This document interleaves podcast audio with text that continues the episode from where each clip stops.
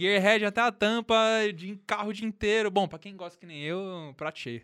Eu e você somos um tipo de raça que não é que carro é uma parte da nossa vida, ela é a nossa vida, cara. Eu vou te falar uma coisa, se eu fosse qualquer pessoa hoje no marketing de montadora que fosse formatar o pacote de produto, eu não traria nenhum carro pro Brasil, nenhum carro pro Brasil sem teto solar. E o brasileiro quer teto, ouve o teu consumidor, porra.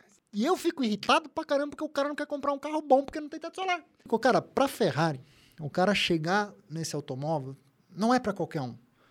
É uma experiência única, exclusiva. Você faz parte de um clube select quando você chega num carro desse aí. Fala pessoal, tudo bem? Sejam bem-vindos a mais um episódio do Os Cordiais. Meu nome é Vitor Hugo. Hoje nós vamos falar basicamente sobre essa roda gigante que está sendo o mercado, finance... o mercado de carros, né? Os preços, uma loucura e tal. Eu trouxe um cara muito bacana aqui para falar é, disso com vocês hoje, tá? Um cara especialista, vamos dizer. Antes de mais nada, queria agradecer aqui a Workflow Studios. A gente está gravando aqui na base, tudo mudado aqui, cores, todo no jeito que vocês querem. A gente tá sempre muito de olho aí nos comentários e tal. E desde a primeira temporada a gente entendeu que era isso que vocês queriam, então por isso que a gente resolveu atender os pedidos de vocês. Não se esqueçam, por favor, de seguir a gente nas nossas, nas nossas redes sociais, tanto a Workflow Studios quanto os Cordiais, no Instagram tá? A gente tá lá, tem, a gente solta reels, solta um monte de coisa, solta informações, convidados que estão vindo aqui com a gente. Estou é, muito feliz aqui, estamos com um grande amigo Paulo Corne, meu amigo aqui de posto. Opa, tamo junto, Gearhead né? e tudo mais hoje aí como empreendedor da área automotiva, né? Mas também formado em direito, já divulgou, já fez um monte de coisa. A gente vai entender um pouco dessa trajetória e falar um pouco sobre o mercado de carros é... exóticos, portados. Pode ser, premium, acho premium. que é o termo mais adequado. Exatamente, mercado de carros premium. E por que, que a gente tá nessas... Né? Tava ali embaixo, agora tá aqui em cima. Vai melhorar, não vai melhorar? A gente vai discutir tudo isso um pouquinho hoje. E, obviamente, passando por toda a trajetória do Corney. Cara, muito obrigado por você estar aqui hoje.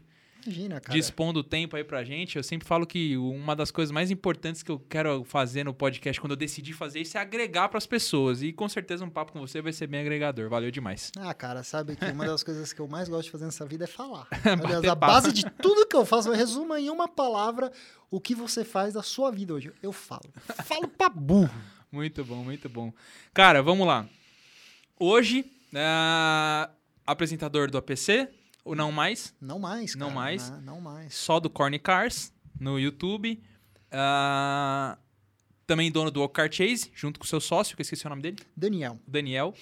Uh, é tímido, ele tem tímido. medo de câmera. Eu, eu, fui descobrir que ele era seu sócio sem querer no post esses dias. Tinha uma Lamborghini lá, uma, uma ultra, a super, super, super branca, maravilhosa. Aí fui. Aí, não, não, eu sou sócio do Corner. Eu falei, ah, pô, então você é a figura oculta por trás de tudo, né? e aí conheci ele, o cara muito bacana também.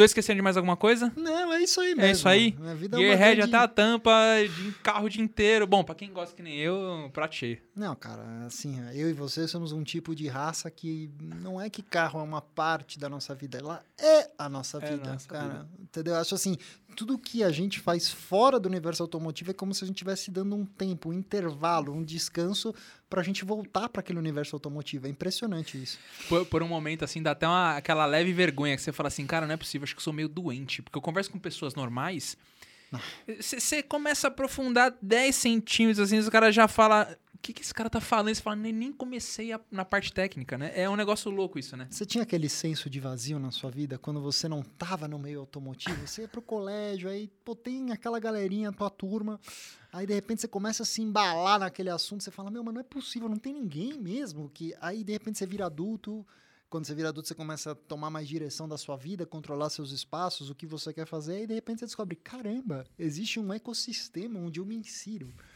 E aí você se realiza. é bem isso mesmo. É. Cara, vamos lá. É, só pra gente, pra galera contextualizar um pouco aqui. O, car o Cartier tem quanto tempo? Cara, vai fazer dois anos agora, no começo, na primeira semana de julho de 2022, a gente começou o negócio, né, em julho de 2020, mas o que poucas pessoas sabem é que, na realidade, ela era uma ideia que já vinha sendo nutrida há muitos anos na minha cabeça, né? A ideia, basicamente, era o seguinte, eu, quando a gente fazia Amigos por Carros, né? A gente via que as empresas, assim, o Amigos por Carro sempre teve uma base muito fiel de clientes que sempre permaneceram. Se você olhar hoje o canal, que eu não estou mais lá, grande parte do núcleo duro desses clientes continua lá, né? Aquele negócio, a importância de você ter credibilidade no meio, para quem você fala, a tua audiência, né? E eu vi as empresas, né, tendo um resultado muito bacana com isso, Pitstop, Franqueira, entre muitos outros, né?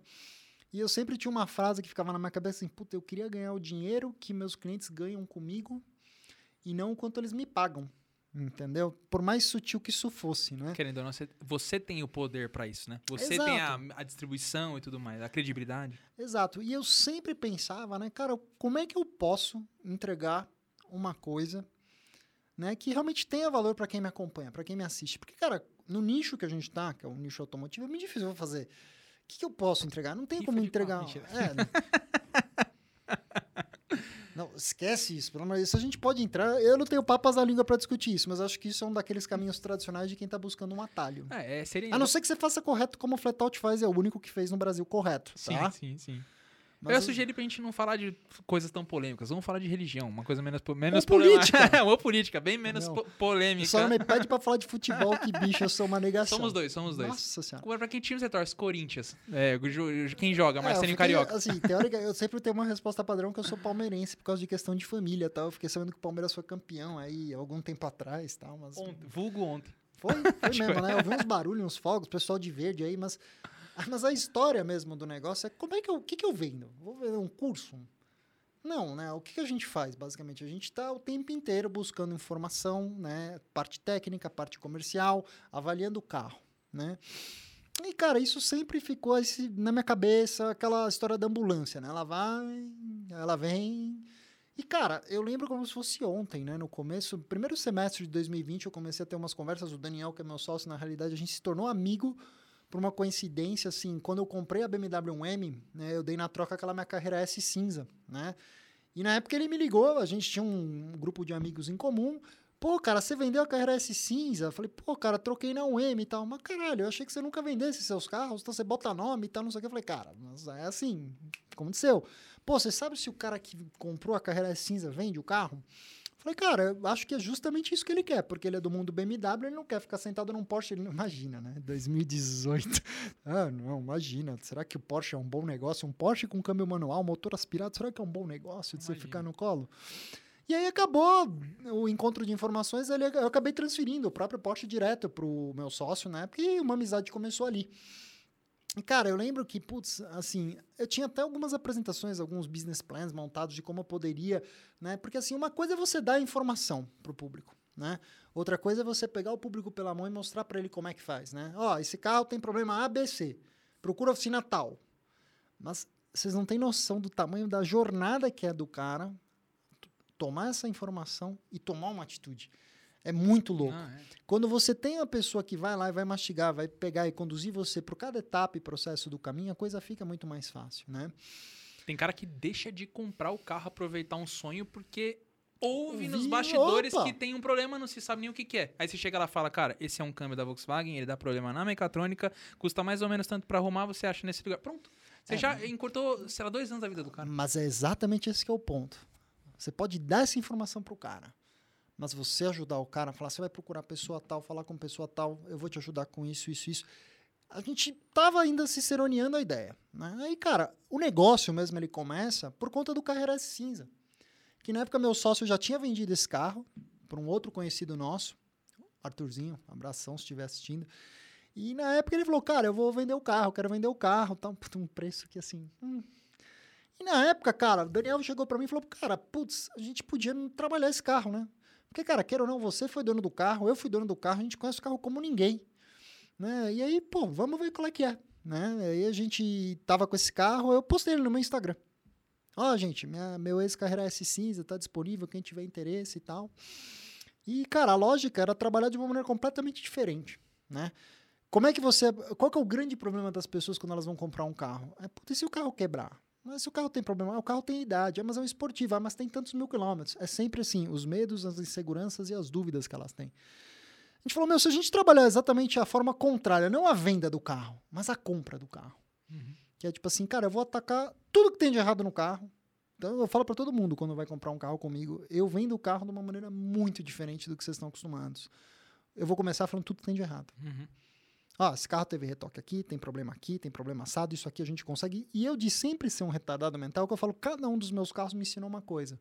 A M3, velhinha, foi um carro, quando eu comprei ela em 2015, eu fiz uma epopeia de coisas que eu queria. Tipo, aprendi muito na época com o pessoal do Bio no Brasil, porque a lógica era simples em 2013, 14.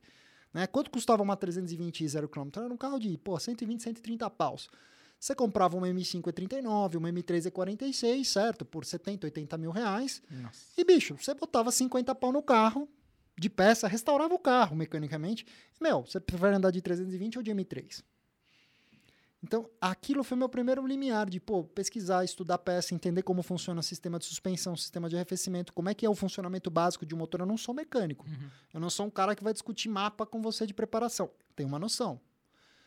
E, cara, aquilo ali me deu um know-how. Então, assim, quando a gente foi vender a cinza, a pessoa que se aproximou hoje, até hoje é nosso amigo, tá com o carro até hoje, adora o carro. Falei, ah, o carro tem isso, isso, isso de defeito, o carro foi meu, ó, esse barulho, isso aqui, isso aqui, isso aqui. Deu muito certo. E na época a gente conseguiu vender o carro melhor para o proprietário, mais rápido do que muita loja que mexia com esses carros.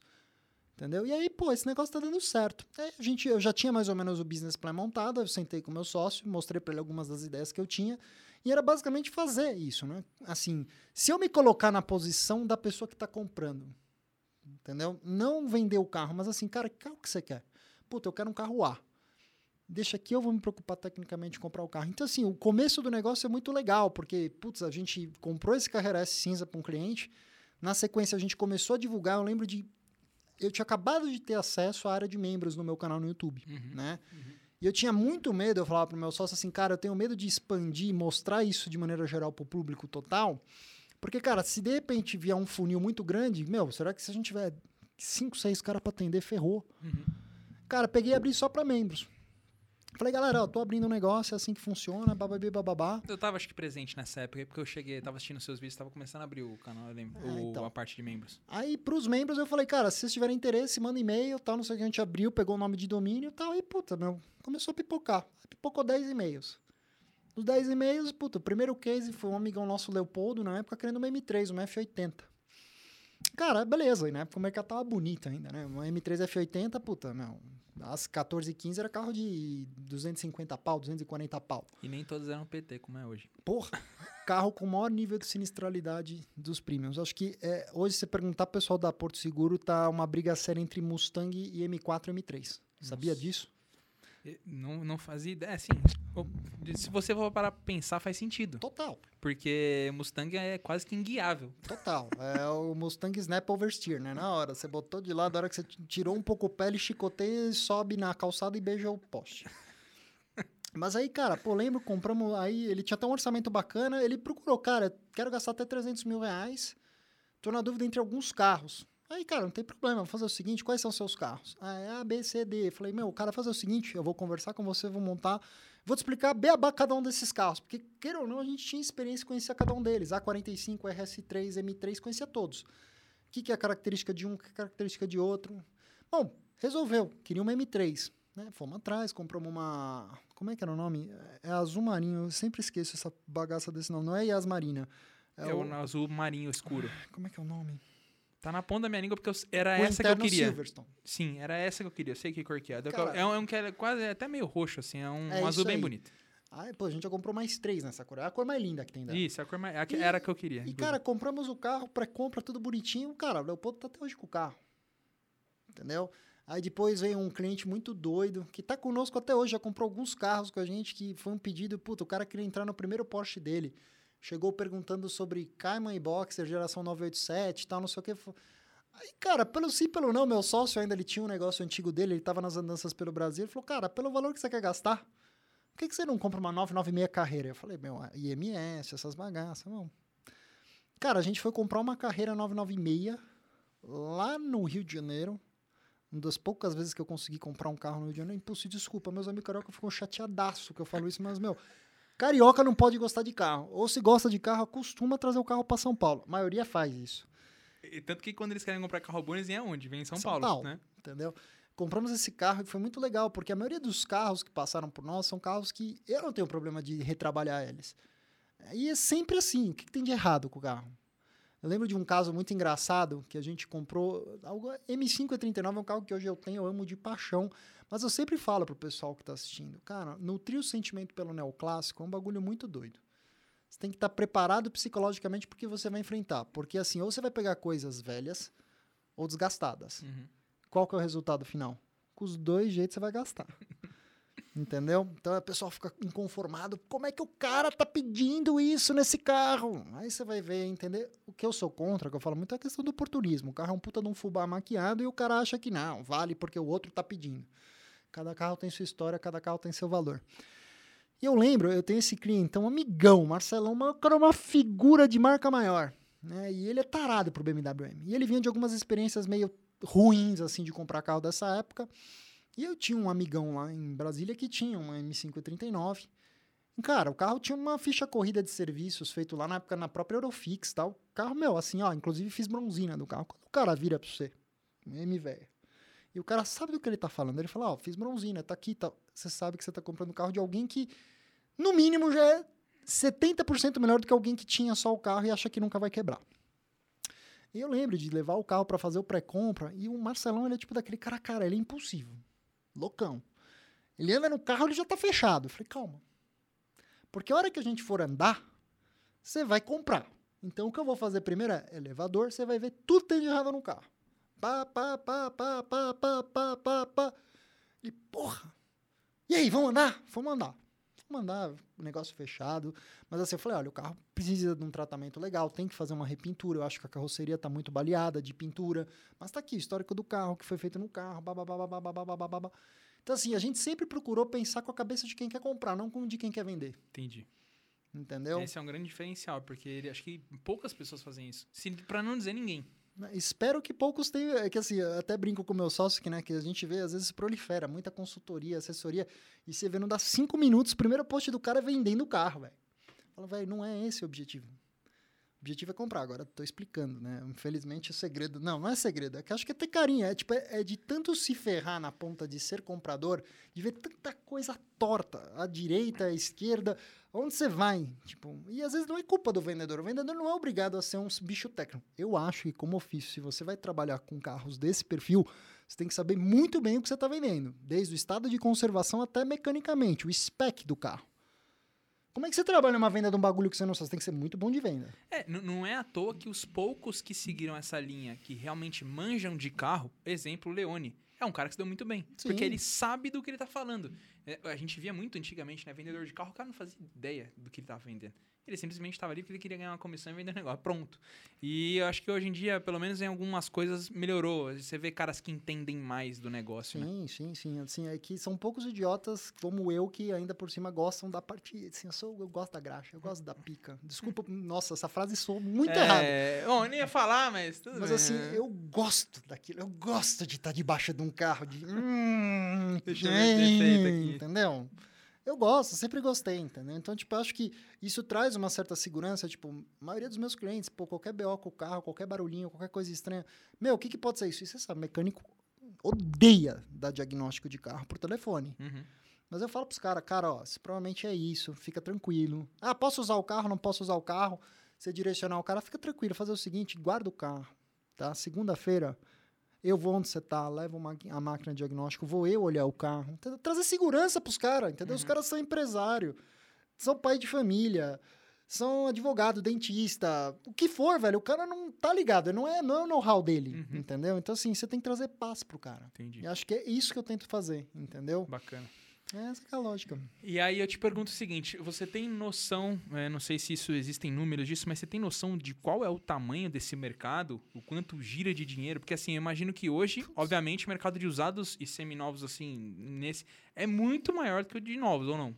Total, cara. Eu acho que o problema. Eu tenho falado uma frase com uma certa recorrência que assim, o brasileiro que gosta de carro, ele vai ter que se, se ele gosta de uma coisa um pouquinho mais premium, ele vai ter que se acostumar a pagar um pouco mais caro por não necessariamente um carro que esteja mais novo ou melhor conservado. Porque os últimos tempos que a gente viveu, tem vários fatores por trás disso tudo. Adoraria discorrer sobre cada um deles, mas o ponto é: esse momento fez com que muitas pessoas corressem e comprassem um carrinho bom. Então, o cara que comprou no meio do ano passado um BMW Série 3, um 320i, Sport GP, teto solar, né? iDrive maiorzinho, borboleta atrás do volante, que é, é o 320 pão com manteiga, sabe? O que vem. Esse cara, hoje, se ele fala assim, tá bom, eu vou vender, vou vender bem meu carro. Que vende, cara. Se o carro tiver inteiro, velho, é, se anuncia de manhã, à tarde tá vendido. O que acontece? Ele compra o quê? Ah, Com a subida de preço, provavelmente ele não vai comprar nada. Cara, eu vou te falar, eu quando eu comecei a atender, porra, até 100 pau você comprava 320, comprava Passat, comprava classe C, comprava Jetinha, comprava GTI. Comprava GTI. Vendi meu GTI por 82 mil. E você pegava a carrinha assim, puta, meu, precisa de um pouquinho de dono, você sabia que tinha... Hoje, bicho, você abre lá acima, abaixo de 100 pau, mas, vamos lá, vamos lá, 320, certo? O carro mais desejado. Você fala assim, qual é o carro que você mais vende no volume? Que você mais compra pra quê? 320. Cara, a 320i, sub 100 pau hoje, ela é um carro que eu é hiper rodada. Ah, mas o preconceito com carro com quilometragem... Filho, deixa eu te explicar uma coisa. O brasileiro, ele vende o carro nessa quilometragem, não é porque ele cuidou do carro até lá, ele investiu. É, não, o carro ficou velho, começou a dar problema e a Um pica vai ser sua, tá? Então, assim, é o que eu falo pro cliente, né? A gente tem que trabalhar um negócio de regras, não de exceções. O carro muito rodado, muito usado, bom, ele é uma exceção à regra. Ele não é a regra, Uhum. entendeu? Então, cara, hoje se abre e vai pesquisar. Entenda o que, que é, por exemplo, o 320i sub 100 mil reais. Leilão, olha, o carro teve uma pequena ocorrência lá, média monta, pequena monta. Pintou o Paraná. Vai ver a Recupera- foto, dobrou numa árvore. Não, cara, e hoje, assim, existe um, um comportamento muito oportunístico do mercado e eu acho que ainda existe muita simetria de informação. Que eu digo assim, hoje, puta, o cara vai ver um automóvel desse padrão, a loja fala, não, já tem laudo. Que laudo? Laudo que usou imã pra ver a pintura? Lá do Decra. É o famoso. Cara, eu, por exemplo, eu uso a Decra. Só que é o seguinte, a minha equipe que eu uso da Decra, eu não tenho conluio com ninguém. É papo reto, é documentação reta, entendeu? E É, os caras forjam laudo Decra. É, não, assim como laudo supervisão. Então, mas eu, eu- vou dizer aqui agora uma coisa, né? Tipo, eu vejo muito pessoal falar assim: ah, não, tem DECRA ap- aprovado. Beleza. Geralmente o DECRA ap- aprovado é se não afetou a estrutura, correto? Não é que nunca bateu. A galera já associa que o carro nunca É. teve um detalhe. Não, peraí. Ele nunca teve alguma coisa talvez estrutural. Mas já pintou uma porta, já pintou um capô, já pintou Pode um... ter pintado. E eu- o que eu falo assim também, a gente vive um mundo, né, hoje, que eu falo assim, a base do meu negócio é transparência, entendeu? E muitas vezes você tem que educar um pouco o seu cliente, né? É O que eu acho, muitos, né? Cara, um carro com 5, 6, 7 anos de uso, bicho, você nunca ralou teu carro saindo de uma pilastra, numa vaga de garagem? Eu te conto, o carro da minha esposa, não tinha um retoque, certo? Uma série 1, 2015, com 25 mil quilômetros. Um belo dia ela foi sair do escritório, ela ralou na pilastra, manobrando Uhum. tudo sossegado. Na época eu levei num parceiro que era próximo da gente, que tinha patrocínio, não vou falar não, porque não vou ser antiético. E, cara, o cara até demorou e eu paguei pelo serviço na época, depois resolveu inverter em permuta, porque o cara não queria continuar na promoção tal, beleza. E demorou, velho. Entendeu? Mas, pra fazer aquele negócio assim, próximo do bocal do tanque de combustível, o arquinho da roda ali, que é onde vai ter massa, velho. Esquece. Nenhum funileiro traz aquilo de volta na lata. Difícil. A não ser que você esteja lá olhando e fale, não, você vai fazer. Porque não compensa. O cara vai melhorar o máximo e vai puxar um pouquinho de massa. Malandro, quando eu fui vender o carro, né, eu nunca me dei ao trabalho de pegar um micrômetro e ver aquele trampo. Mas, bicho, peguei, desculpa. Peguei o micrômetro da Decra, eu tava com o carro da minha esposa, né, na época era meu, então eu falei, mas presta essa porra aí. Fui lá passar no carro, realmente, puta, sem retoque, sem retoque, sem retoque, cheguei na coluna C.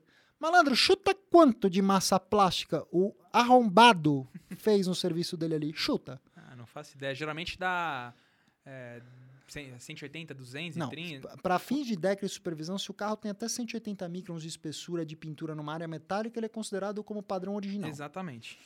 Então, Então, eu vi assim- uma vez uma pintura, acho que, sei lá, deu 350. Não, então, 350 ainda, você tá no limite de uma pintura que não teve massa. Uhum. Talvez meio grosso, trabalho meio porco. Né, Sim, sim. Malandro, 1429. Ô, louco. O cara fez uma lasanha na, porta, Sim, na coluna C. Eu falo, bicho, é que eu tenho registro, eu tenho histórico. Mas o cara que fez isso é um açougueiro. Sim. E não é que ele cobrou barato. Eu lembro que o orçamento foi três pau e meio. pra arrumar uma coluna C. perto- Tipo, você a vê como é tá foda. cara, tanto quanto de massa que ele colocou. Não, É, eu falei, porra, meu, pro cara o cara usou uma solda MIG e fez de volta a minha lateral. Mas não, beleza. Na época converter em permuta, por isso que eu não toco tanto no assunto. Mas o que eu quero dizer? Uma pessoa, se você deixar numa Decra, né, e a Decra vai botar um vermelho bonitão ali, anotação 1429, porque já pressupõe que, puta, ali teve uma porrada. Não foi uma porrada, foi uma ralada de pilastra, mal feita. Não tinha diferença de tom, você não percebia no olho. Mas eu sabia que estava lá. E é isso que eu falo muitas vezes para as pessoas, bicho, dependendo do carro que você vai comprar, acho assim, você tem que lembrar que assim, né, eu falo isso para minha equipe toda semana. Filho, na dúvida, puxa o plug e não compra. Fala pro cliente, ó, não vamos comprar. Não é para você fazer um julgamento se você quer você contar essa história. Você tem que falar para o cliente o que, que se passou, se ele está de acordo com isso e explicar que, olha, a hora que você comprar essa história vai ser sua para contar. E o que, que a gente está vivendo? Né? Num cenário, num mercado onde você tem muita opção, ah, beleza, declina e vou embora, vou comprar outro. Uhum.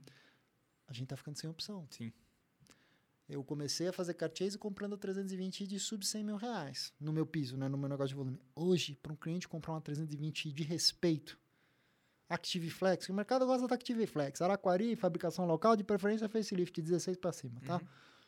Eu falo pro cliente, bicho, é 145, 150 pau. Eu é, 150. cara, não sou eu, a culpa não é minha. A culpa é do mercado. Não adianta, cara. Quanto custa uma 320 zero quilômetro? 279 de entrada, né? E que, posso te falar, é um carrão. Mas o brasileiro gosta. Quantos negócios eu perco semanalmente porque o desgraçado abre mão de um carro bom porque não tem teto solar? É. não, mas não tem teto, eu não quero. Não, fica sem carro. Entendeu? É, então, assim, você perguntou o tamanho do mercado. Cara, o mercado é gigante, é inexplorado. Minha opinião é, ele seria muito maior se as pessoas tivessem mais acesso à informação a produtos. Eu acho que as montadoras ainda jogam um jogo, mesmo no segmento high-end. Né? As pessoas falam assim, cara, acho que o cara que vai gastar 3 milhões para comprar uma GT2 RS, esse cara deveria saber o que é um GT2 RS. Certo? Você respeita o cara, mas não. A realidade mesmo cruel é que tem muito comprador desse mercado que tem esse poder aquisitivo e ele vai comprar. Não gostei. É... Não, e ele pode falar, não gostei. E ele vai vender. E vai vender rápido. E provavelmente ele vai fazer dinheiro. E, e, o melhor são as explicações porque quem não gostou. Aí você vai ver, não, o carro é muito duro. É, ah. O carro é. Não, o banco é desconfortável. É um carro racing. É, é Mas é para isso. Aí que tá. Aí que, aí que eu entro. Porque você não sabe, cada um tem um grupinho de influência, as pessoas que conhecem, que tá próximo dele. Você não pode, muitas vezes, vender para um cara que seria um comprador do 911 Turbo S um GT2 RS. O cara pode ter poder aquisitivo para comprar o GT2 RS, mas o cara vai ter, possivelmente não vai, porque financeiramente o cara vai ganhar dinheiro. Mas o que eu digo em cenários normais é, se você vende o carro errado para a pessoa, você frustra a experiência da pessoa. Aquele cara que tem um poder, uma bala para virar teu corrente, teu cliente recorrente. Cada dois, três anos o cara tá indo lá, trincando uma Turbo S0, não, você faz o cara, né, compra GT2 RF, que é da hora. O cara compra. Puta, vai, o carro é duro, o carro é bravo, o carro é risco, não bota no chão. Ah, você vai para autódromo? Não vou.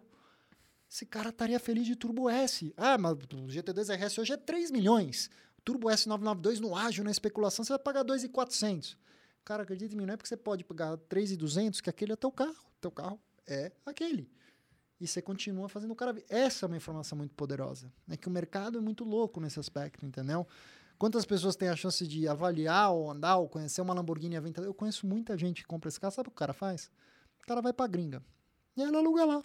Dá uma volta, passa um final de semana. Pô, o cara vai gastar às vezes 4 mil dólares para passar um final de semana num de Aventador em Miami. Mas ele vai voltar, ele vai saber que ele vai gastar sete pau para comprar um carro aqui. E, pô, é, me vejo andando com esse carro. E é tipo, às vezes você tem. O que eu faço é tentar encurtar esse atalho. Eu acho que é essa ausência de informação para o comprador, e é algo que o mercado está começando a acordar agora, que está todo mundo se informando mais. Hoje você já não pega o cara magu. Uhum. O cara já, já chega em você sabendo algumas coisas. O cara te pega no contrapé. Então eu acho assim, o mercado podia ser bem maior um exemplo bacana que você pode dar sobre esses exemplos aí era quando lançou o New Civic SI. Total. O velho chegava lá e falava assim: qual que é o mais caro? Era o SI. Só que o SI não era o carro para ele. O LXS era. Oh, o EXS era. Né? Carro automático, confortável. É que acontecia, o cara comprava um SI, nossa, manual, arisco, duro pra caramba, coloca as malas do, do EXS pra ficar mais macio. Acontecia de monte, expõe banco de couro, tira o suede. Um, um, monte de ocasiões assim, é isso. É o cara que não tem informação, o vendedor menos informação ainda já tá pensando no, na comissão que ele vai receber, porque era 100 pau o Civic SI, acho que o outro devia ser menos, né? Uns 70 conto, não era, sei. Eu lembro, cara, eu fui conhecer o Civic SI em 2007, lá na Daitan. Aliás, que trabalho de bosta que fizeram. Porque no test drive você não podia passar de 5 mil giros ah, com o bacana. carro. Eu é, já eu... tinha lido a matéria da quatro rodas que o carro só andava bem acima de 5 mil. Tá legal, saí de lá, o que, que eu fiz? Ah, tchau, vaza. não, e um, conser um conservadorismo besta, né? Porque o carro é feito pra isso. Roda um Não, milhão de quilômetros é- fazendo isso. Assim, eu dou até o benefício da dúvida, que eu sei como é dureza você fazer test drive, às vezes, com pessoa do teu lado. É desagradável, velho. Mas assim, cara, você tem que saber. É isso que eu brinco muito, que as montadoras também comem bola. Né? Tipo assim, quando eu vejo, ah, a Jaguar vai fazer um evento de lançamento de Jaguar num autódromo. Pra quê? Você pode botar 10 F-Type SVR lá pros caras andar. Não é a proposta do carro, você vai falhar miseravelmente com isso. Pega um trajeto, pensa, fala com. Eu falo, existe uma fronteira, acho que você vai se relacionar com o que eu vou falar. Existe uma fronteira, tipo, a gente tem acesso a um nível de informação, as pessoas, a gente tá no meio, a gente sabe o que, que apetece cada pessoa ou não. E parece que as montadoras têm uma soberba ou uma ausência completa de, cara, vamos sentar, vamos conversar, vamos botar o carro pinçado aqui, vamos chamar esse cara, esse cara conhece. Né, Eu tava conversando com o Bruno da Consulting sobre isso, falei, cara, puta, a gente tem acesso a tanta informação sobre o que voa, o que não voa, pacote de opcional, versão que vende, versão que não vende, o que, que os caras querem. E parece que tem umas portas, às vezes, nas montadoras. Mas eu Ah. acho que é isso. Entendeu? Tipo, mas, cara, assim, eu não consigo entender de que maneira seria prejudicial para muitos desses profissionais abrir o coração e, tipo, peraí, deixa eu ver, esse cara vai me ajudar a fazer meu trabalho. Eu acho que ele nem consegue enxergar esse ponto de pensar que existem pessoas como você, como o Bruno da Consulting, que estão tão inteirados, tão lá dentro. Acho que eles nem sabem que existem Eu vocês, vou eu, te acho. falar uma coisa, se eu fosse qualquer pessoa hoje no marketing de montadora que fosse formatar o pacote de produto, eu não traria nenhum carro pro Brasil, nenhum carro pro Brasil sem teto solar. Porque o povo brasileiro gosta de Não, teto pra, solar. não traz, velho. Você é de montadora, tá assistindo. Não, ouve o que eu tô falando. Não traz carro pra cá sem teto solar. Porque vira uma pica depois, ninguém quer comprar. E eu fico irritado pra caramba porque o cara não quer comprar um carro bom porque não tem teto solar. E você vai falar, você já viu aquele canal M539 Restorations, o alemão? Já, já, acho que já. Mano, aquele uma- cara é. Ah, eu adoro ele. É fudido. E, cara, ele tem duas M5 Inter- é, E39 Interlagos Blau, azul Interlagos. E ele fala, ó, você vê como é a cabeça do alemão. There's not a stupid sunroof on this car. Os caras acham estúpido. Porque é fonte de barulho, é peso, descola Entra o teto. água, enfim, bababá. Mas o brasileiro não, velho. O brasileiro quer teto. Ouve o teu consumidor. Porra. Você não via no- o próprio Civic SI, o pessoal deixava de comprar por quê? Porque não tinha teto solar. É. E teve cara que cortou e colocou o Ebasto lá. Eu perco até o ar quando eu ouço essas histórias. Eu lembro meu primeiro carro, uma vez eu fui ver pra comprar, tá? Primeiro carro, um Peugeot 306. Era 1.6 manual. E não vendia com teto solar, mas tinha uma Peugeot ali na Avenida Europa que tinha teto solar. E eu lembro disso como se fosse ontem. Meu pai olhando e falou, mas esse carro tem teto solar? A gente entrava, olhava, o bagulho era bem porco, tá ligado? Não compramos o carro, obviamente. Mas, cara, é muito doido. Muito doido.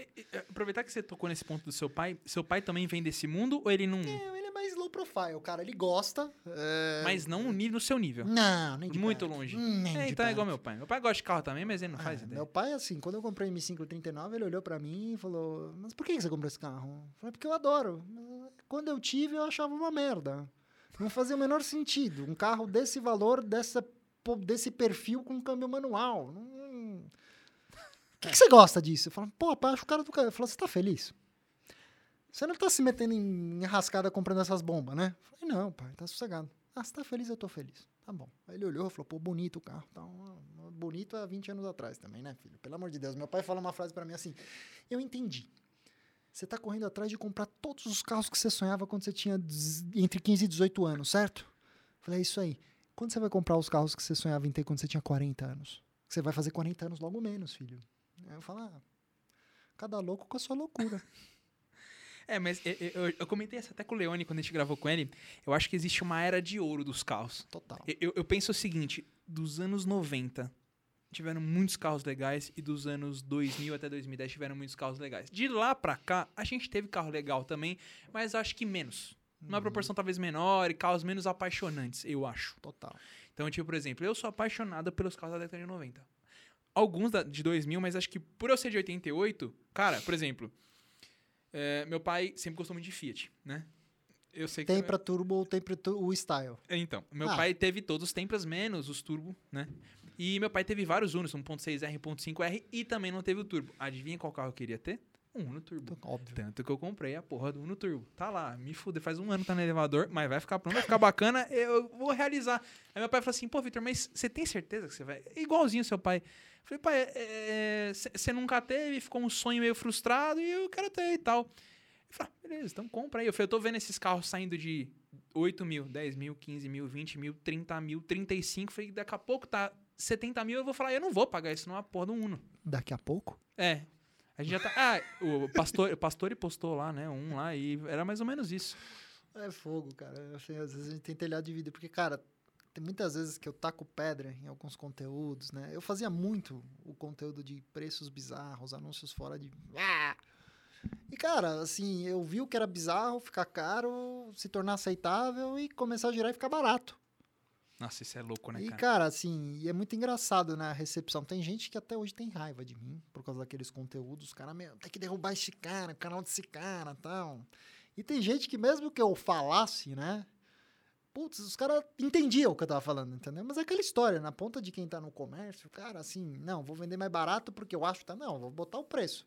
Se vender, é porque tá certo certo? Pessoal, quer ver um exemplo clássico disso, assim, que eu fiz muita piada, tirei muito sarro e hoje tem uma relação maravilhosa, um paito. Tirava sarro pesado, fala, pô, paitão, aí não, não sei o que, não sei o que lá. E hoje a gente olha, estamos do outro lado, assim, as pessoas às vezes, assim, você vê alguns Instagrams aí, que eu não vou dar muita bola, assim, que você vê que às vezes, cara, calma, velho, eu entendo a ojeriza, eu entendo a raiva de, alguns, de, de muitas pessoas, né? Mas tem coisa, tem negócio que tá acontecendo. Não tá chegando no, no olho das pessoas, entendeu? Mas teve M3 E46 que vendeu mais de meio milhão. Ô, oh, louco. Teve M5 E39 que vendeu mais de 600 paus. Ô, oh, louco. Teve. Entendeu? Mas assim, não é o que eu brinco. Às vezes, tipo assim, o palco atrapalha. Entendeu o que eu quero dizer? É Entendi. muito ibope, traz muito barulho em cima de um negócio que, cara, se, às vezes tem um efeito que dissuade. Puta, deu muito ibope isso aí, deixa um... Entendi. Entendeu? Agora, low profile, off-market. Ih, velho, se eu te falar cada carrinho que circula aí no mercado. Não, putz, isso aí custava 300 pau. Vendeu por um pau e 200. Outro dia um aí. Vende, entendeu? O segredo é que eu acho também esse é um outro lado. Eu gosto de fazer minhas coisas, o meu negócio muito mais low profile. Né? Eu não divulgo o preço, eu não divulgo o valor de transação. Você quer essas informações, entender? Claro, meu serviço está aqui, vou te dar essas informações no contexto do que eu estou fazendo. Se você é uma pessoa séria, agora, para levantar a bola, que é o que acontece quando eu posto algum carro lá no Instagram do Carchase. Né? Pô, quanto? Vende? Não, cara, já, já fechou, já negociou, já, já foi. É, você é, quer uma dessa? eu te arrumo, entendeu? C63, pelo amor de Deus. Você vê que 95% das pessoas compradoras de C63 hoje, elas gostariam de pagar até 200 pau numa P30 2013. Aí você fala, ah, mas vende nesses preços absurdos? O que, que é um preço absurdo? Ah, pagar 310 pau numa C63 é absurdo? Para você assistindo, que talvez teve o carro lá atrás, era barato e gostaria de ter de novo, pode ser, mas tem cara que vai pagar. Depende do estado, da conservação do carro. E voltamos exatamente naquilo que você falou. Eu acho que de 2010 para cima, o que, acontece? A tecnologia começa a atropelar o motorista. Uhum. Década de 90, a gente começa a ver as primeiras grandes assim, aplicações massivas de eletrônica nos carros como um ator coadjuvante. Ou seja, ó, seguinte, ela vai estar tá lá, ABS, controle de tração, controle de estabilidade. Mas assim, você nota que é meio burro. Se você andar num. Se pegar, por exemplo, um 993 Turbo é uma sensação legal. Você estancar no freio daquele carro, que é a primeira geração de ABS, malandro, você vai falar, meu, que que é isso? É horrível. Né? E aí a coisa vem caminhando. Até a hora que, bom, beleza. Você notava que na década de 90, a maioria dos automóveis, linha M, linha MG não, linha MG sempre foi sem graça. Linha M, Porsche, Ferrari, todos aqueles carros, você vinha, tipo assim, equilíbrio dinâmico, chassi bom. Né? Você notava que os carros estavam bem equilibrados porque eles tinham para oferecer, mas o que acontecia? Quando você chegava naquele limite, poucas pessoas saberiam controlar o carro e tinha muito acidente. Vamos falar assim, ah, todo mundo nutre aquele sentimento. Ah, e o câmbio manual. Delícia, a grelha da Ferrari, o clique-claque da Ferrari. Filho, você acha que é fácil dirigir? Você acha que é um prazer enorme? Aí o cara sai de casa, tá frio. Né? O cara ligou. Pelos primeiros 15 minutos, qualquer câmbio de Ferrari manual pode estar com fluido novo. É uma das coisas mais temperamentais que existe. Tipo assim, você só vai engatar a primeira marcha se você parar o carro pode ter certeza que dependendo do dia, da hora, não vai entrar segunda. Então você vai. Aí você imagina, aí vem o câmbio F1. Vem vindo tecnologia, certo? Aí o que acontece? As montadoras acordam, cara, meu carro tem que ser usável, eu tenho que trabalhar para um mercado maior, eu não posso trabalhar para o cara nichado que quer o câmbio manual, que quer a direção sem assistência, que quer o carro sem controle nenhum. Ainda mais para Ferrari, que é um puta símbolo de status e muita gente compra É só para chegar na porta da balada para fazer, falar pra família que venceu na vida. Mas é exatamente esse o ponto. Agora imagina você, que é esse cara que tem esse poder aquisitivo, que quer cidade de Você pode até amar a Ferrari. Aí você tá lá, você saiu pra jantar com a tua esposa, você ligou ela, você foi sair do restaurante, a primeira durinha, entrou, beleza. Aí você vai sair, pum, morreu. É, Você tá ligado, entendeu? Campos do Jordão, começo dos anos 2000, o cara ia de 355 pra lá, irmão, morresse aquele carro na frente do Vila de Fênix pra você ver o que acontecia com você. Era o papagaio da balada, é, bração, não sei o que. Comprou Ferrari, sabe dirigir. Entendeu? Aí quando veio o câmbio F1, ah, você acha que algum puto queria o carro com câmbio manual? Imagina, é coisa do passado. Quantas Ferraris 360 modernas manuais tem no Brasil? No Brasil, acho que são duas, né? Uma, Não, um duas. pouquinho mais. Amarela, prata. São quatro carros. Eu dirigi E uma da, bateu, feio. uma eu, di- eu dirigi a amarela da Drive for, Drive É que for não é Fun. amarela, ela é, ela é prata. Ela é prata? É a mesma que a gente gravou. Esse carro fez eu me apaixonar pelo click-clack da Ferrari. É. O dono dela era o dono da minha M3 E46. É mesmo. Milton. Se estiver assistindo, irmãozaço. velho. Que, que bacana. E esse carro tá com um amigão nosso. E, e- e olha que louco. eu- é só um parênteses aqui rápido. Quando eu cheguei pra dirigir esse carro, acho que foi uma das primeiras Ferraris que eu dirigi. E aí eu cheguei com puta expectativa alta, né? Porque era o sonho de uma criança que tava pela primeira vez sentando pra dirigir uma Ferrari. E assim, tinha aquela expecta- aquela expectativa de Ferrari. Ferrari anda muito, é que mais corre. Só que nessa época eu tinha um Civic SI e era turbo. Tinha 400, Ah, pai. tinha 420 cavalos de roda. Ah, pai. Velho, tudo bem, foi muito emocionante de, de dirigir O a Ferrari, o barulho, som era vibração. tal, mas eu, cara, eu fiquei extremamente decepcionado com a potência. Eu falei, Ah. cara, cadê a Ferrari que eu sempre esperei pra dirigir? O ronco, o tesão, a grelha tal, mas é, foi um negócio estranho, cara. Não, mas você tem razão. E eu acho que é isso que está acontecendo. A gente está vendo as coisas voltarem um pouco no tempo nesse aspecto, né? Porque hoje, assim, essa história da tecnologia, chega 2010, aí já virou o famoso esgrima para ver quem tem o membro maior entre as montadoras, né? Já tinham acordado que dane-se esse negócio de vender carro de nicho, né? Você vê, quando foi a última vez que a Ferrari fez um câmbio manual? Foi na F430. Aliás, na realidade, a última Ferrari com câmbio manual foi a Califórnia. Tiveram algumas unidades no mundo. Eu não sabia, pra mim foi a 430. Então, não, por que pareça, tem algumas Califórnias com câmbio manual. Que daqui a pouco vão valer 10 milhões de dólares. Não, quanto vale uma. Apesar que a Califórnia é uma das uma coisa mais sem engraçada? graça de todas. Pesquisa preço de 599 GTB com câmbio F1 com câmbio manual. Pesquisa preço de F430 com câmbio F1 com câmbio manual nos Estados Unidos. 100 mil dólares em média de diferença. Ou seja, um carro de 140, 130, 150 mil dólares vira um carro de 250, 270. E agora tem empresas especializadas em fazer conversões lá fora. Tem duas. Não levei fé em nenhuma. Tem gente que fala que faria isso com uma mão na frente e outra nas costas no Brasil. Ótimo. Mais uma vez alguém falando burrada, porque não sabe que é uma TCU e duas ECUs no carro. E você precisa de uma máquina oficial Ferrari para conseguir programar. Bom, eu, falar. eu imagino que todo mundo esteja assistindo aqui é Gearhead também, mas ECU é o sistema que controla o, o Ah, monitoramento de injeção do motor e a TCU é que do, do câmbio. câmbio. Exato. Isso aí. Você tem duas na Ferrari, uma por bancada. Isso acontece também em V8, é, V10, Lambo e Audi, tá? Então, cara, a gente começa a ver que, pô, peraí. Esse negócio de vender câmbio automatizado, aí a gente entra na geração que o automatizado de embreagem simples deixa de ser aquela coisa ruim, né? Que poucas montadoras acertaram a mão com o automatizado de embreagem simples. BMW, por exemplo, falhou miseravelmente, todas as vezes. Aí a gente entra na dupla embreagem né? Vem o Bugatti Veyron, começo dos anos 2000, é, dupla embreagem. Na época, então, dupla embreagem não dá pra usar em todos os carros, porque não aguenta mais do que 35 kg de torque. Era essa Ah, a é, baboseira. Aí vem o Bugatti Veyron, 100 kg de torque, dupla embreagem. E aí essa tecnologia escorreu. Né? O próprio PDK da Porsche era uma tecnologia que elas usavam em motor racing na década de 80, né? Mas nunca tinham encontrado a escala para produzir aquilo de maneira que fosse acessível no veículo. Então, até antes do tempo, a Porsche pega lá em 2009, traz o PDK, traz injeção direta para os carros, vem o 911 Turbo PDK, e depois do 997, cara, acabou, não tem mais 911 Turbo com câmbio manual. E aí o que acontece? O motorista, o carro vai ficando mais. É aquela história, eu quero um carro esporte, antiquado, duro, barulhento, que vibrava. Mas vai se transformando num carro que é usável. É. Você pode pegar hoje um 911 2022 e, cara, você pode usar ele dele. Que as pessoas sempre falam, a Porsche tem aquele slogan bonito, Everyday Usability.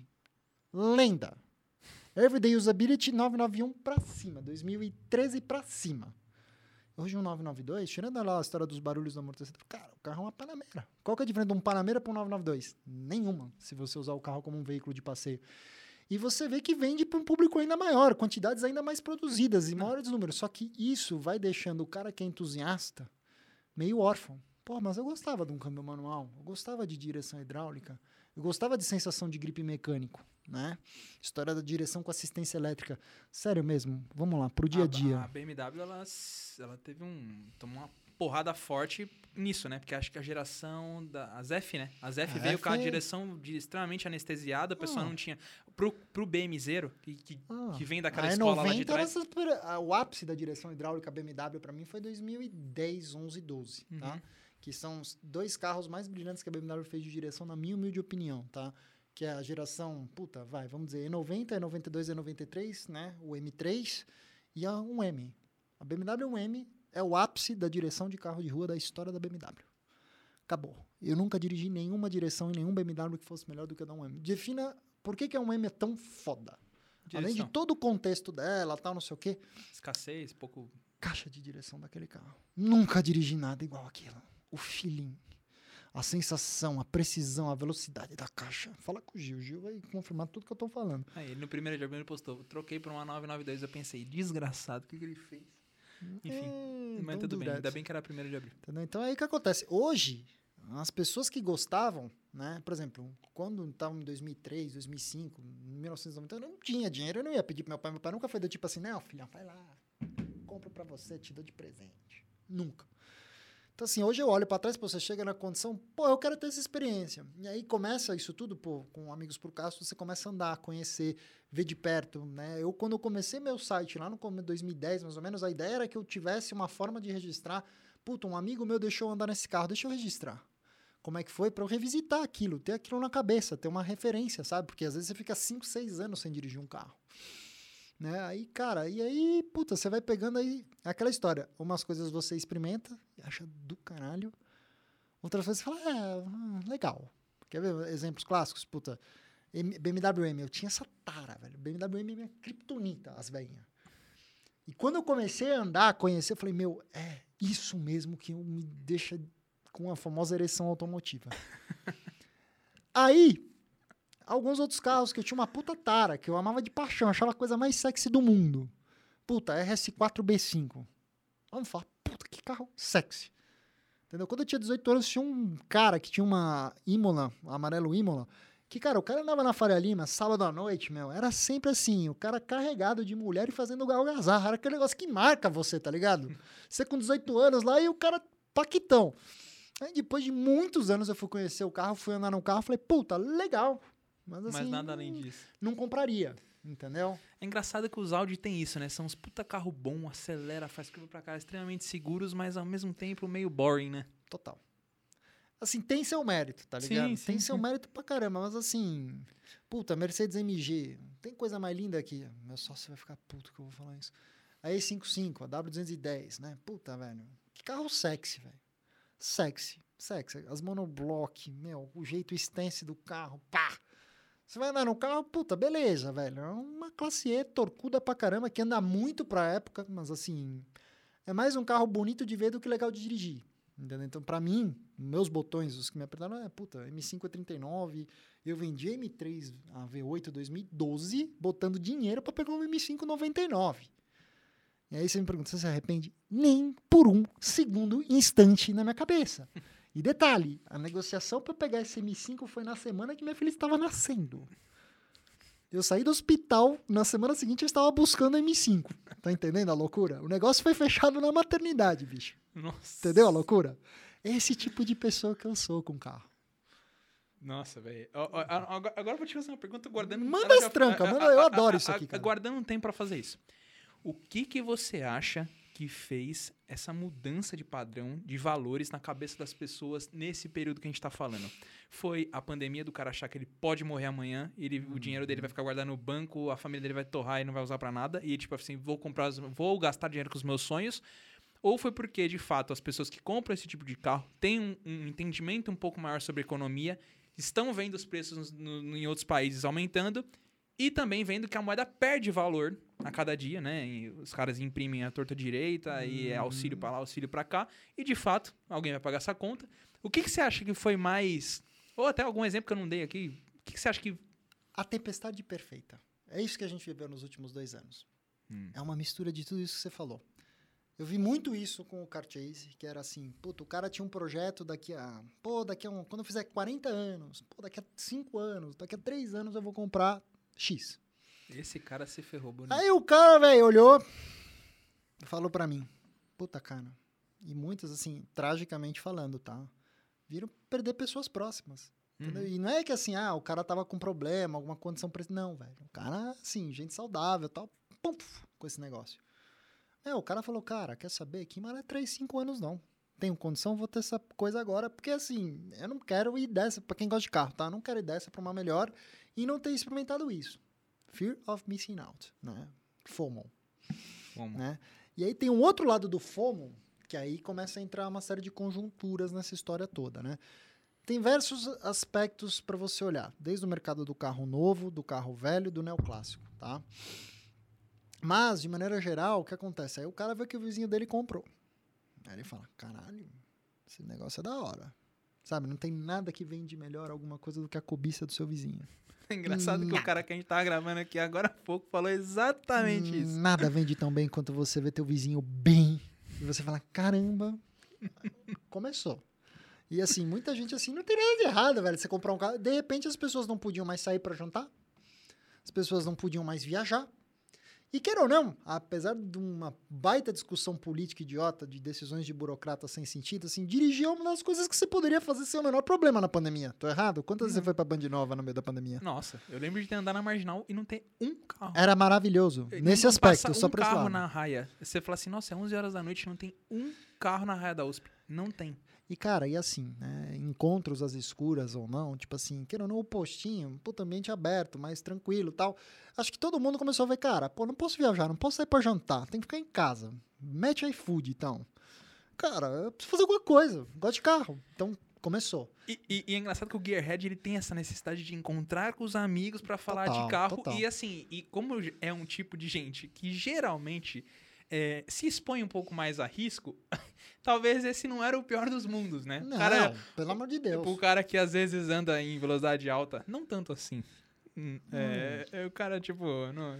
Ah, eu sei bem, é aquela coisa assim, não, nenhum de nós aqui nunca ultrapassou nenhum limite de velocidade Exato. de nenhuma via. Né? Um, um, um, limite de, de velocidade galáctico, né? É. E aí tem um problema, né? Esse fenômeno, tipo assim, ele vai despertando interesse de outras pessoas. Eu falo, né? Não adianta a gente só falar da escassez, né? Da restrição, de... Da... Vamos lá, primeiro ponto, aumento de uma demanda. O que, que eu vou fazer com o meu dinheiro? Eu gosto de alguma coisa. Compramos carro. Depois, a gente tem um lado da oferta. Escassez. Opa, peraí, não tem carro para todo mundo, certo? Terceiro lugar. Ah, peraí, os preços começaram a subir, certo? Um monte de gente olhou para isso que não gosta de carro. Essa é real.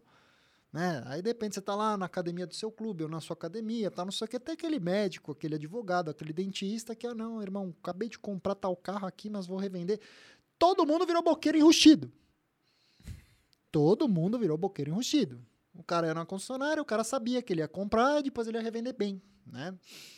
E, obviamente, cara, não temos como legar, tipo assim, esse fenômeno de lado, esse é o lado da demanda, certo? Pessoa realizar o sonho, o vizinho vê que é legal, o entusiasta, o oportunista, demanda. Certo? O que aconteceu com o lado da oferta? É, mingou, não tinha. Cara, peraí, lockdown, fechou, não tem carro. Acabou, zero. É, é, o que chega, não sei o quê. Entendeu? Então, demanda aqui em cima, oferta comprimindo, certo? O que, que acontece com a curva de oferta e de demanda nesse contexto? O preço vai subindo, certo?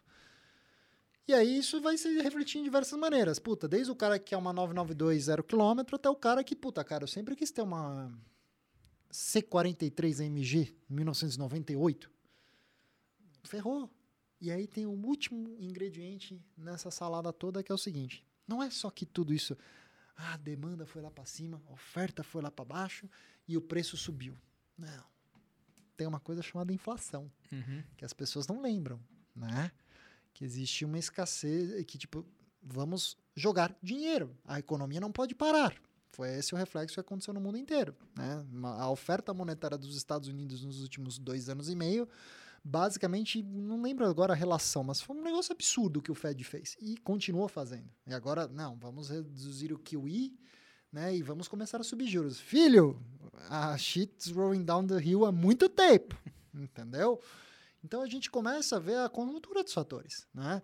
E aí, no caso do brasileiro, é uma situação muito louca, né? Porque você pensaria assim, poxa, com tanto dólar no mundo, o dólar deveria se depreciar. E isso realmente seria a sabedoria convencional com um único grande problema. Qual que é a moeda de reserva monetária mundial? Dólar. O dólar.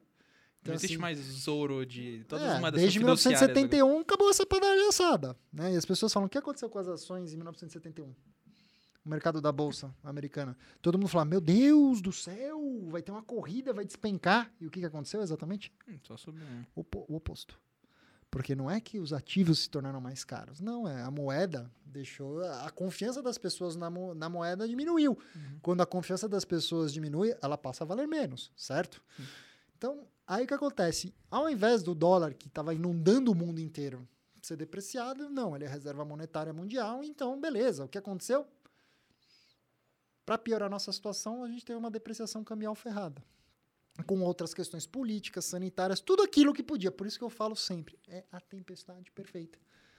Aí a pessoa fala assim para mim, aí, mas porra, mas isso não quer dizer nada, tá? Por que, que o carro ficou tão mais caro?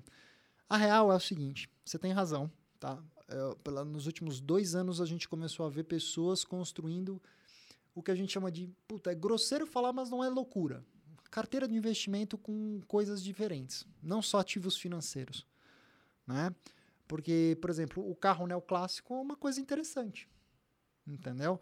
Porque ele, muitas vezes, o carro com mais de 20 anos aqui em São Paulo não paga IPVA. Entendeu? É, muitas vezes o carro é um item de coleção, ele fica parado, então o carrego, né, que a gente fala, pode ficar meio barato. Né? Muitas vezes assim, o cara fala assim, ah, qual que é o nível de exigência do cara? O cara vai comprar um M5 34. A pergunta é, o cara vai usar o carro ou o cara vai botar na coleção o carro? Porque carro neoclássico parado é veneno. Eu falo isso pra todo mundo: carro parado é veneno, velho. Você acha vou usar pouquinho o carro, não vou usar, não vai dar nada. Filho, se você não ligar o carro pelo menos uma vez por semana, andar 60 km, deixar o óleo chegar na temperatura, trocar o óleo pelo menos a cada seis meses, vai dar. Tá? Mas o cara compra, bota na coleção. Né? Aí o cara monta uma carteira de carros. Entendeu? Teve gente que comprou mais do mesmo. Entendeu? Tipo assim, ah, não, tem quantas no mercado? Toma as três e, pontualmente, amigos. Isso vinha antes da pandemia. A pandemia intensificou ainda mais. Então, cara, quando você pega, o real se depreciou mais ou menos, se você para para ver em grosso modo, 2020 a 2022, vai.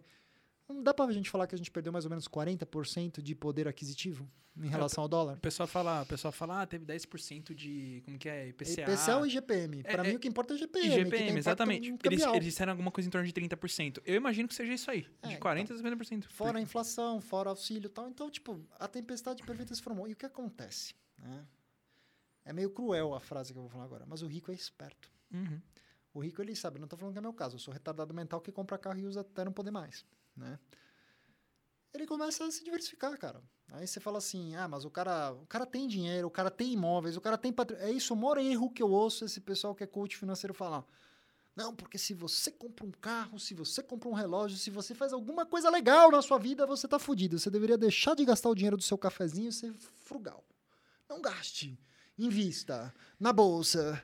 Cara, é, é, engraçado você comentar sobre isso, porque assim, eu vi gente é, que o cara já tem uma condição financeira bacana, principalmente bolsa brasileira e tal, aí o cara começa a ver e fala, cara, pô, olha o que aconteceu com a Argentina, os caras começaram a bloquear a compra de dólar, o que, que eu vou fazer? Aí eu vi um monte de gente, cara. Isso, a gente tá falando de mercado de carro, mas, por exemplo, se você for ver mercado de relógio, aconteceu a mesma coisa. Exatamente, se você quiser comprar um Rolex, um Daytona... Você se e não é só aqui. No mundo. no mundo inteiro, exatamente. Aí eu vi gente comprando Bolsa pra caralho. Louis, subiu pra caramba o preço de Louis Vuitton, e Gucci, Chanel pra lá, não sei o que, relógio, tênis, sapato, tudo. Aí que o cara falou pra mim, ele falou, cara, se der uma merda, eu chego num, num dono de táxi aéreo, numa companhia aérea e falo, cara, é o seguinte, quanto que daria a viagem daqui pra Miami, meio e minha família inteira? Ah, sei lá, 300 pau. Então, beleza.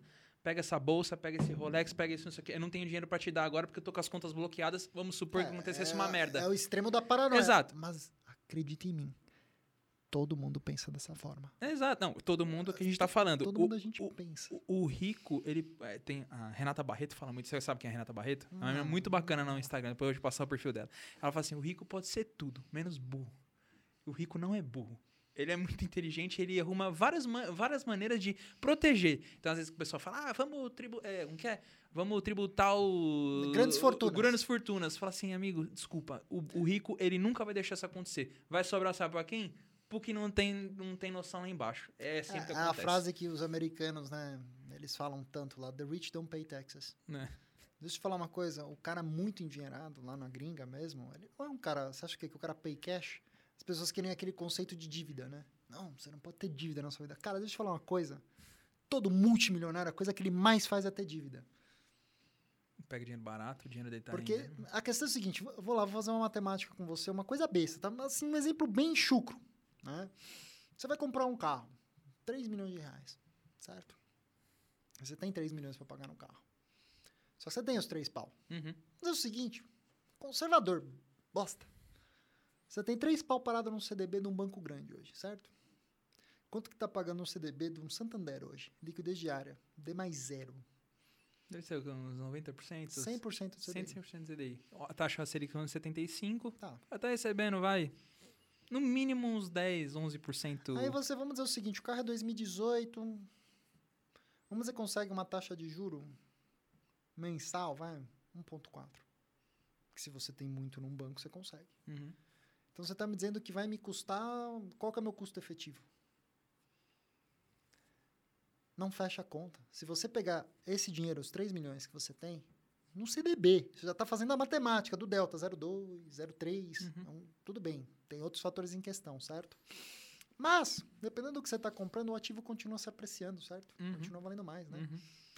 E aquele dinheiro, você podia pegar e usar para fazer outra coisa, né? Aí você tem liquidez, né? Qualquer problema que você tiver, você tá, tá ali. Tá pra você Ah, nossa, deixa explodir, toma o carro de volta. Você se Exato. perguntou por que tem tanta Ferrari financiada. Aí o pessoal, nossa, eu não compro carro de leilão. Aí você vai ver o mercado de Ferrari, tem um monte de Ferrari. Você vê, puta, teve leilão em 2012, 2008, 2009. Por que, que você acha? Se tiver que deixar que explodir, peraí, não, eu vou quitar essa. Não, deixa estourar, deixa o banco tomar.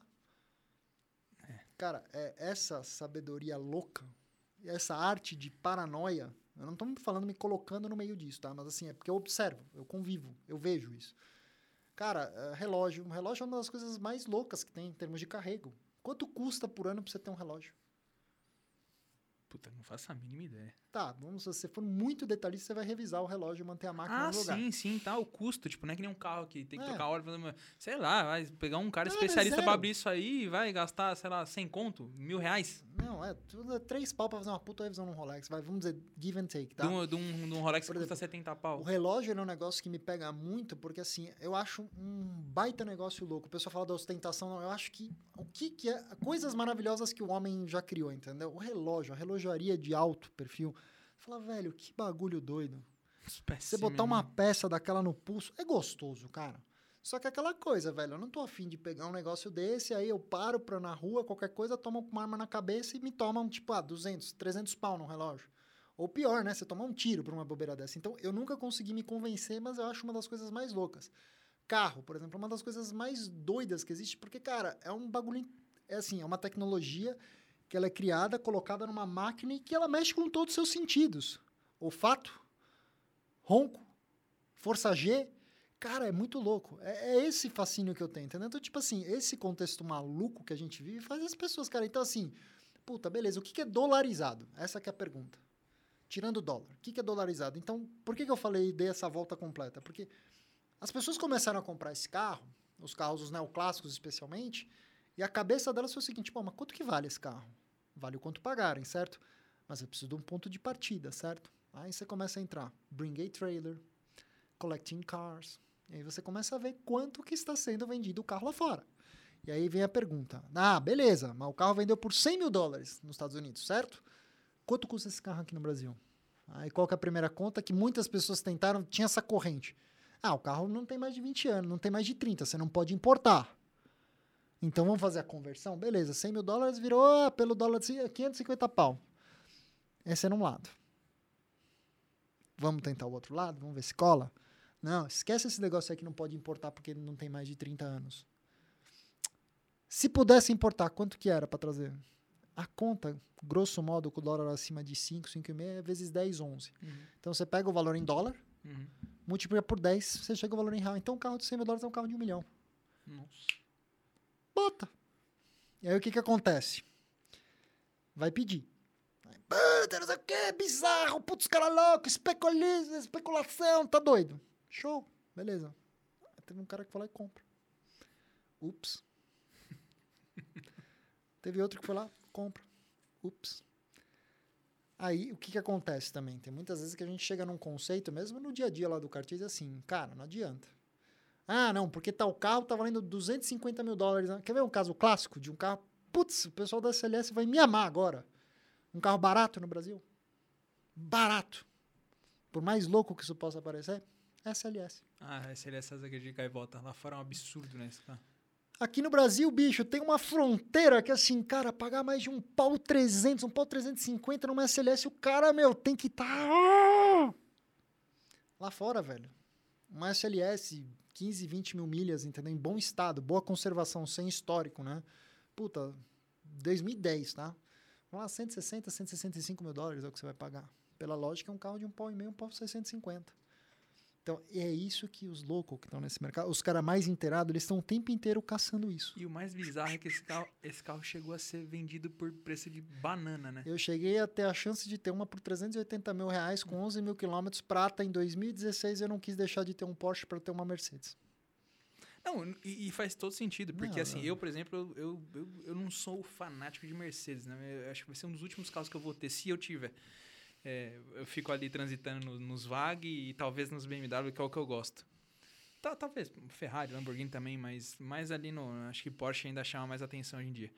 É, e, cara, eu não sou muito fã de, de, de, Mercedes, mas assim, eu, já, eu acho que eu jamais também faria isso. Eu jamais.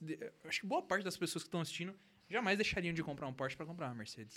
É, mas é, mas aí que tá. Aí você vai vendo as figurinhas. Quem que tem uma SLS MG na garagem, entendeu? E tem esse lado meio louco, né? Muitas vezes tem gente, hoje menos, tá? Eu acho que hoje o ecossistema da galera, todo mundo se conhece muito mais, né?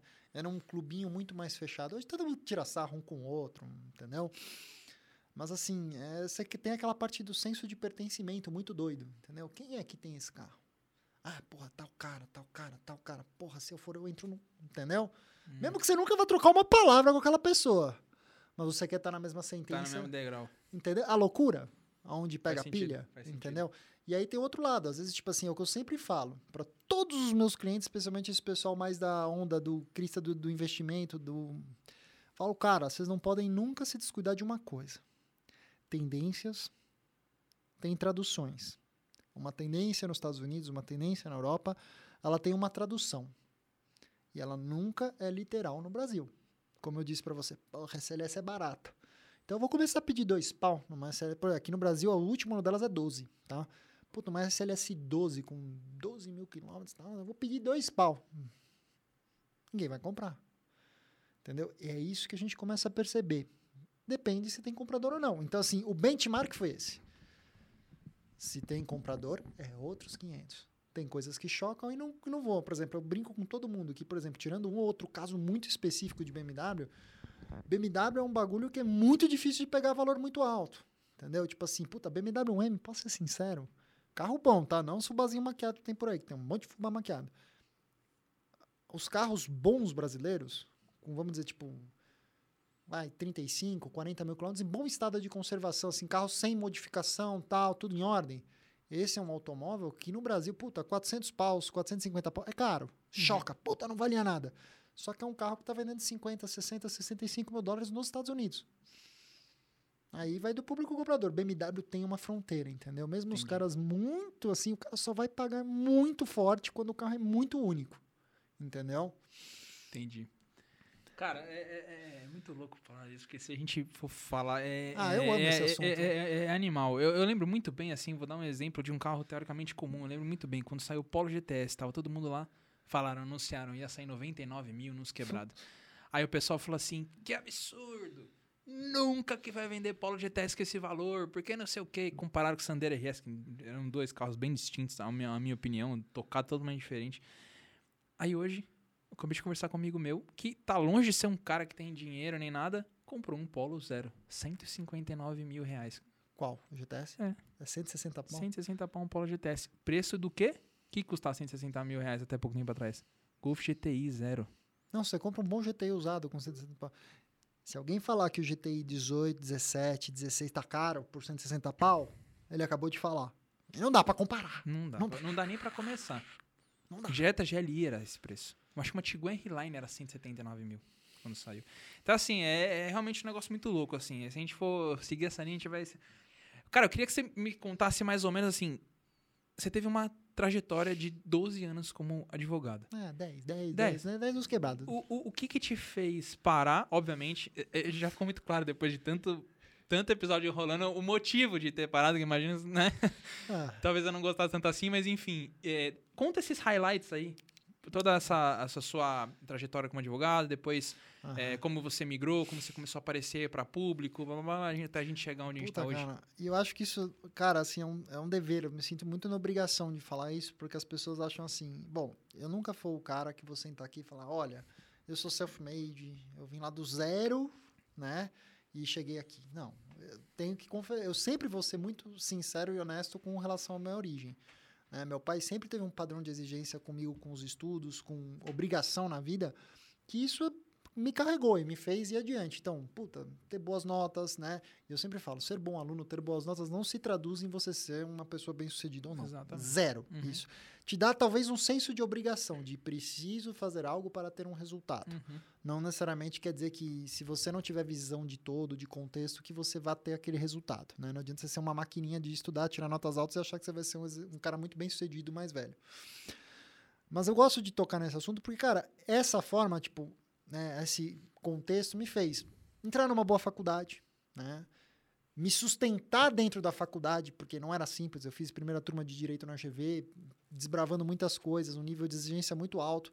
Então eu tinha que me formar, cara. E ali não tem dinheiro que pague, não tem jeito de. Não, você tem que estudar, tem que passar, tem que se adequar ao ambiente, certo? Então eu sempre falo para as pessoas que, assim, é meu meia-culpa nessa história de nunca falar, ah, eu sou self-made, não sei o que, não. Eu venho de uma família boa, que me deu condições de estudar e de fazer o máximo das oportunidades que me foram dadas. Uhum. Então, assim, esse é o mérito que eu dou para meus pais, entendeu? Eu nunca, nada, eu gosto de falar, meu pai nunca me deu nada de mão beijada. E se tivesse dado também, eu estaria cagando, Uhum. entendeu? Mas sempre correr atrás, né? Agora, eu sempre fui uma pessoa muito em conflito com o que eu queria fazer da minha vida, tá? É, quando eu era adolescente é muito complicado. Meu pai é médico, certo? Minha mãe é administradora de empresas e administra o negócio do meu pai. Uhum. Era natural que eu falasse, cara, na dúvida não tem tu, vai tu, vou ser médico. né? E eu fiz dois anos de cursinho na época, né? Acabei no segundo ano de cursinho, né? Eu realmente, primeiro ano foi uma ah, bosta. 17 para 18 anos, velho. Você começa a descobrir o mundo. Você não tá muito preocupado com algumas coisas. Sim. né? Você sabe o que eu quero dizer, Uhum. né? Você quer sair, curtir e tal, mas no segundo ano é aquele momento de, opa, Já curtiu um ano, deixa é, eu... e aí? Né? E medicina nunca foi fácil, foi um bagulho difícil pra caramba. Era o vestibular mais complexo que tinha de você fazer. Pelo menos em 2002, 2003, né? Não sei hoje em dia se ainda continua tão difícil assim. E, Cara, no segundo ano de cursinho, né? Já tava meio movido por aquelas dúvidas na cabeça do que fazer da vida tal, não sei o quê. Cara, eu abri o horizonte, né? Eu lembro que eu prestei jornalismo na Casper Libero, noturno. É, no primeiro ano de cursinho eu tinha prestado ADM na GV, só que eu não tinha a menor base de matemática financeira. Então tomei uma nabada. não- Passei na primeira fase do. Não, tô, Pode- tô bem. Passei na primeira fase do, do ADM na GV, e aí tomei uma naba na segunda, não entrei. Mas gostei, sabe, da brincadeira. Então falei, puta, aí minha mãe vira pra mim e falou: ó, abriu um negócio aí direito na GV. Ah, bom, beleza, o que eu tenho a perder? Vou prestar essa porra, não tem matemática financeira, porque o cursinho, né, na época de biológicas mesmo, cara, não é, você não tá focado em, tanto em física, tanto em matemática, né, você tá focado em biológicas. E, obviamente, prestei os vestibulares, FUVEST mesmo, eu prestei medicina, tal, caramba, quatro. Cara, aí pra fazer uma longa história curta, eu passei em jornalismo na Casper Noturno, fui chamado para ir pro direito na GV, que era integral na época, e passei em medicina na PUC ABC. Que não era faculdade de topo de linha, mas não era aquela faculdade tipo Uni 9 a 10, entendeu? Uhum. Pô, velho, aí que tomar uma decisão, brother. Aí você fala assim, qual foi tua decisão? Ah, cara, flip the coin. Entendeu? Meu pai falou, bom, você... Meu pai falou uma coisa bem clara. Ele falou, você se provou, você passou em três faculdades boas. O que você vai fazer com a tua vida agora? A decisão é tua, bicho. Ah, cara, eu falei, ah, meu, putz, é, é, eu já tinha, eu, tinha come... eu fiz a primeira semana de jornalismo na Casper. Falei, meu, nada contra jornalismo, acho sensacional. Mas assim, eu lembro da primeira aula, o professor chega assim e fala: quem aqui tá aqui porque acha que vai ser repórter da Globo? Aí, né, tipo, ninguém, aquela hora, você não sabe se levanta a mão, baixa a mão, ou fica quieto, né? E eu só olhando, dando corda, né? É, deixa eu falar, nenhum de vocês vai ser. E começou tal, puta, mas falou, ele liga aí e falou: olha, isso aí, não, vocês têm que entender que o sonho não é esse, o sonho é outro, o objetivo é outro. Tá, meu, mandei corda. Fui, mas aquela primeira semana né, de jornalismo na Casper, eu falei: puta, cara, eu acho que isso aqui não é para mim.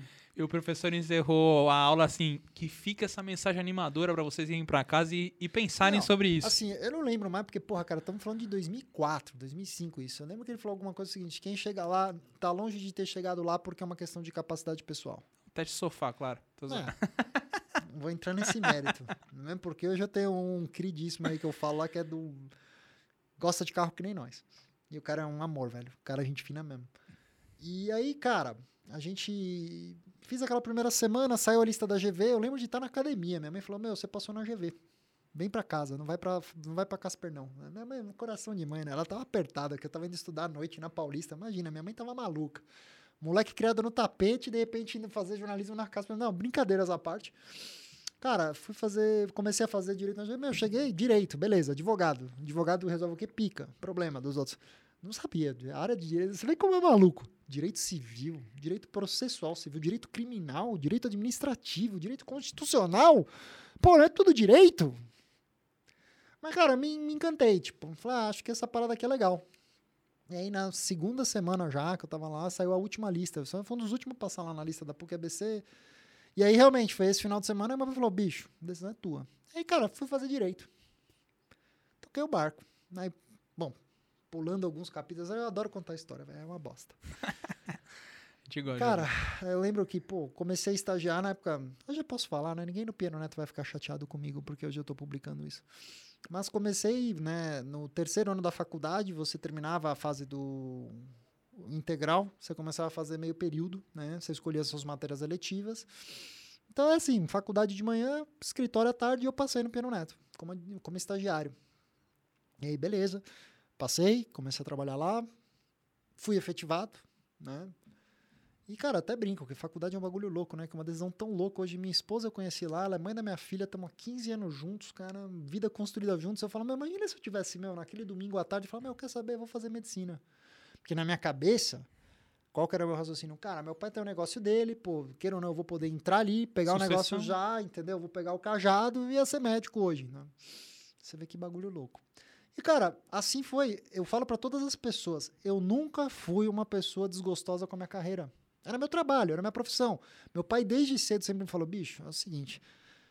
Às vezes você vai ter que fazer coisas que você não gosta para você poder fazer as coisas que você gosta é o fruto natural. Você tem que procurar é, esse sonho de vou viver à base daquilo que mais amo. Isso é uma coisa que as pessoas nutrem muito na cabeça delas, que eu acho que é um pensamento muito perigoso.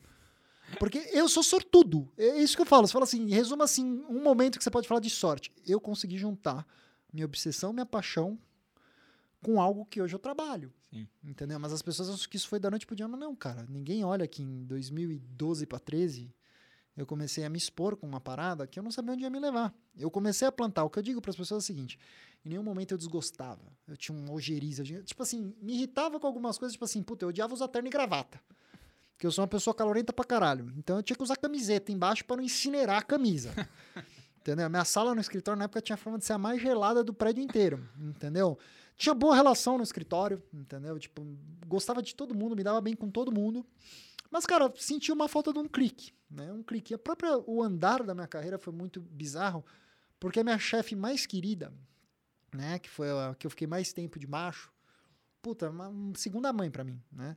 Só que teve um hiato, logo que eu tava para casar, que eu fui trabalhar, fiquei nove meses trabalhando dentro da GM, aqui lá em São Caetano, na época na área de negociação de contrato com fornecedor, né? Na parte Global Purchase and Supply Chain, GPSC da GM, né?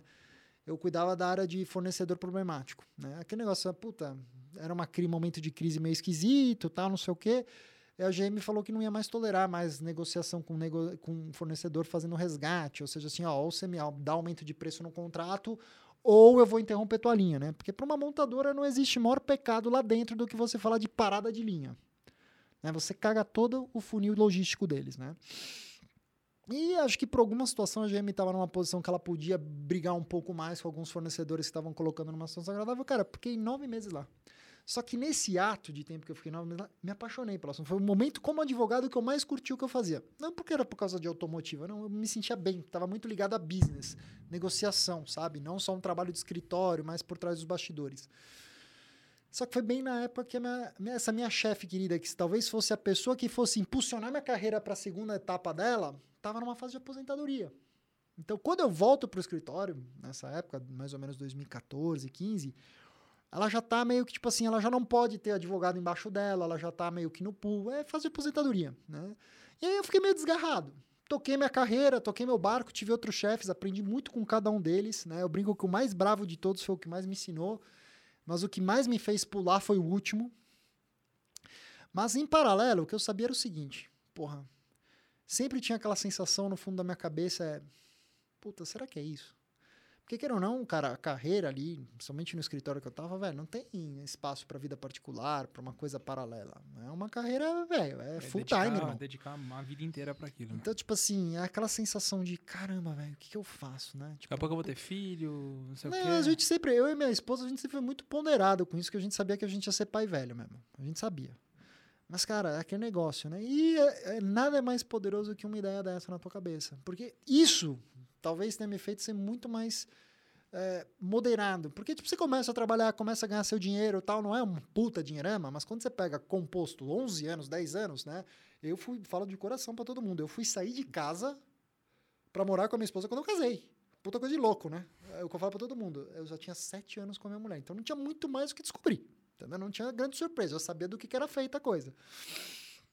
Então, tipo, pô, enquanto você tá vivendo com seus pais, não, não adianta. Você pode falar, ah, se você, meu, você tá vivendo com seus pais é maravilha. Casa, comida, roupa lavada, não tem custo. Você gasta teu dinheiro, você escolhe o que você vai fazer com o dinheiro. E eu sempre tinha na cabeça, puta, cara, o dinheiro que eu deixo de gastar hoje é o dinheiro que vai me dar escolha lá na frente. Que é aquela velho ditado que quem gosta de finanças sabe. Dinheiro não é o que você compra, é sim as escolhas que você pode fazer por conta do dinheiro que você tem. Isso foi me dando fôlego, eu sempre fui juntando, juntando. É o famoso juntando. longo prazo, você já estava pensando lá na frente. Sim, e aí, pô, minha esposa tem esse pensamento vezes 10. Não, louco. Entendeu? Então, tipo assim, quando a gente casa, a gente vai morar junto, tá tudo bem, entendeu? Tudo regardinho e tal. A gente nunca foi assim, sempre vivemos bem, mas nunca esporramos, uhum. entendeu? De gastar dinheiro. E eu via muitos amigos meus, tipo, ah, meu, o cara, primeiro 100 pau que o cara ganhou, o que, que o cara fez? Ah, mano, gastou 150 de carro. Zero. E gente de família bem de vida, tá? Não tô julgando assim, pô, beleza, tal, não sei o quê, pô, puta de um cara louco. Mas esse dinheiro é aplicável, a gente pegou uma época especialmente, tipo, cara, que você tinha aplicação de renda fixa pagando 16% ao mês, ao ano. Ao ano, limpo, de imposto. Então todo o dinheiro, pá, e o advogado tem uma carreira louca, porque você tem um salário fixo, pelo menos na minha carreira na época era assim, o fixo é muito ruim. Então assim, você paga, meu, você vive, você tá ali, ó, tal. Só que aí vem o bônus, semestral. É aquele negócio, o dinheiro caiu. Ou você gasta, ou você. O que, que você faz? Investe. Uhum. Vai investindo. Aí chegou uma hora, tipo, basicamente a hora, tipo. Até então, né, março de 2018, eu sabia que, assim, eu, eu tinha chegado numa condição que eu tava meio com fôlego. Entendeu? Eu sabia, tipo, que eu podia tomar uma decisão, mas é muito difícil. Eu falo isso pra todo mundo, cara. A hora que você tá ali para dar o pulo, né? Mesmo que você esteja com todas as salvaguardas, com dinheiro juntado, com investimento, com colchão é foda. Foi uns três, quatro meses que eu lembro, cara, o que eu vou fazer da minha vida? Cara do céu, minha esposa não aguentava mais eu ouvir falando isso, né? Crise existencial. Não, e aí a gente. Aí eu fui tirar umas férias em março de 2018, fevereiro de 2018, que tava meio acumulada. E ali eu já fui meio com a cabeça pensando, ó, acho que essa aqui é minhas últimas férias, como assalariado, como carreirista tal. E minha esposa dando apoio. Meu pai é um pouquinho assim, né? Você é louco, não sei o quê, né? Dedicou tanto para isso. Não, assim, o APC mesmo, do jeitinho dele, tinha chegado num ponto que, cara, não é. Nunca vou jogar fora o que eu ganhava com amigos por carros, cara. Era um dinheiro honesto, era um dinheiro bom, ok. Entendeu? Quando eu juntava, porra, APC, mais o meu salário de advogado. Só que assim, bicho, eu cheguei naquele momento da carreira também que assim, velho, ou largava ou queimava a ponte, né? É, ou largava, tipo, amigos pro carro, os carros, essa porra, esquece isso aqui. Ah! Acelera, meu, não vai ser no piano neto, vai ser em outro lugar, mas. E eu nunca conseguia desapegar dessa parte. Aí eu comecei a pensar, e aí quando eu voltei dessas férias, né, já com a cabeça meio formada, fui conversar com o meu chefe, então, de época, né, ele falou, bicho, você não quer ser um advogado? Ele falou, você tem... Eu lembro das frases até agora, ele falou assim, seus pais dependem de você para viver? Eu falei, não. Hum. Sua esposa não depende, porque a gente sabe, ela tá aqui no escritório, a carreira dela é brilhante, tá tudo certo, né? Você tem filho, alguma coisa? Não. Cara, eu vejo esse negócio de carro aí que você tem. Todo mundo aqui no escritório já sabe que você faz isso. E sabiam, tá? A maioria das pessoas já sabiam. E foi engraçado até. Depois eu conto o detalhe, tipo assim, de como as pessoas foram descobrindo, né? E aí a decisão foi nessa direção. Ele falou: bicho, você não quer ser um advogado com 55 anos e fazer a famosa pergunta do IC? Aí você vai estar tá bem, porque você vai ter uma carreira consolidada como advogado, com 55 anos tal, mas vai te acometer de uma frustração meio desagradável. É. Acredita em mim uma das carreiras que mais tem profissionais frustrados, velhos, é o advogado. Ah, é. Puta, o médico, ele tem as birra dele, entendeu? O médico tem birra, tipo assim, puta, plantão, é equipe, é o inferno e tal, mas o médico, ele é um cara realizado. Uhum. Vejo muito mais isso com frequência, né? Agora, o advogado, cara, o pessoal que tem uma raiva. Acho que também porque, assim, o advogado, assim, ou ele tá sob pressão para fazer negócio, ou ele tá sob pressão para resolver pica dos outros. Entendeu? Então ele fala isso para mim, eu falei, puta, ele falou, cara, se deu o benefício da dúvida, né? Assim, se você ficar um ano fora do mercado de trabalho, um ano e meio, você se recoloca, você volta, mas tenta. E aí que eu, puta, ah, quer saber? Vou embora. Eu largo, né, e venho, faca na caveira. O que eu tinha então era amigos por carros. Tá? Amigos por carros, tal, tal, tal. Um puta rolo complexo, mas muito agradecido por tudo que passei, tudo que vivi ali. E aí, no fim daquele ano, tipo, o relógio tava ticando, eu, puta, meu, já passou 7, 8 meses e, tipo, uma PC não tava ruim, mas, cara... Também não, ei, também ei, não. Não dá, velho, tipo, eu não, não larguei uma carreira consolidada para ficar nessa mesmice, no marasmo. Meu melhor amigo de infância na época, nossa, meu sócio vai ficar puto com essa frase, vira pra mim e fala assim, bicho, eu tô vendo o que você tá fazendo, mas eu tô vendo que você tá investindo num negócio que é a tua imagem, é o que você fala, é a mensagem que você passa. Mas, assim, qual que é a marca? Qual que é o negócio? É você ou é esse negócio Amigos para Carros? E aquilo me deu uma luz. Falei, putz. Porque, tipo, eu larguei uma carreira para investir num negócio que tá obtuso, entendeu? E aí que começa a vir minha preocupação de vir atrás, de construir algo só meu, tal, que aí começa com o meu canal, e todas as rusgas que surgiram na época, tal. E aí começa, cara, vai para as cabeças, vai para as cabeças, vai para lá, se adapta, movimenta, muda, faz A, B, C, D. Mas a, a guinada mais comercial mesmo que me deu mais o fôlego foi sem sombra de dúvidas o Carchase, com meu sócio, tá, a bola rodando. Porque, cara, quando eu saio pro meu canal, a preocupação que muitas pessoas tinham, né, especialmente meus sócios de época no PC, é: não, pô, você vai abrir uma concorrência. Você vai pegar. Patro... Falei, velho, Falei, é, qual que é o problema? Você quer que eu assine um documento falando que eu não vou prospectar, que eu não vou fazer relação paralela, eu não vou fazer nada com nenhum cliente trading. atual em carteira? Eu faço. Eu me propus assinar isso na época, né? E aí, cara, nesse negócio todo, essa água passou, foi mais tranquilo. E eu falo de coração. Hoje, quantos patrocinadores o Corny Cars tem? Você sabe quantos? Zero. Nenhum. Cara, eu vou te falar uma das coisas que, assim, como eu disse, eu nunca vou cuspir no prato que eu comi. Uhum.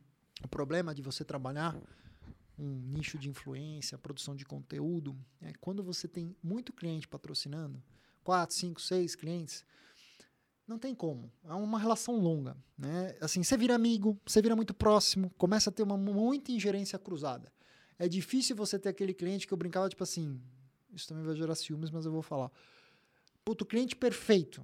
Franqueira corretora de seguros, Bernardo Franqueira. Por que, que era perfeito? Porque todo carro que a gente avaliava, eu colocava uma chamada cotação de seguro. O que, que você vai comprar um carro? Qual que é o custo que você quer saber? Puta, meu, será que eu banco esse carro? O que, que tem de custo? IPVA, combustível, manutenção, seguro.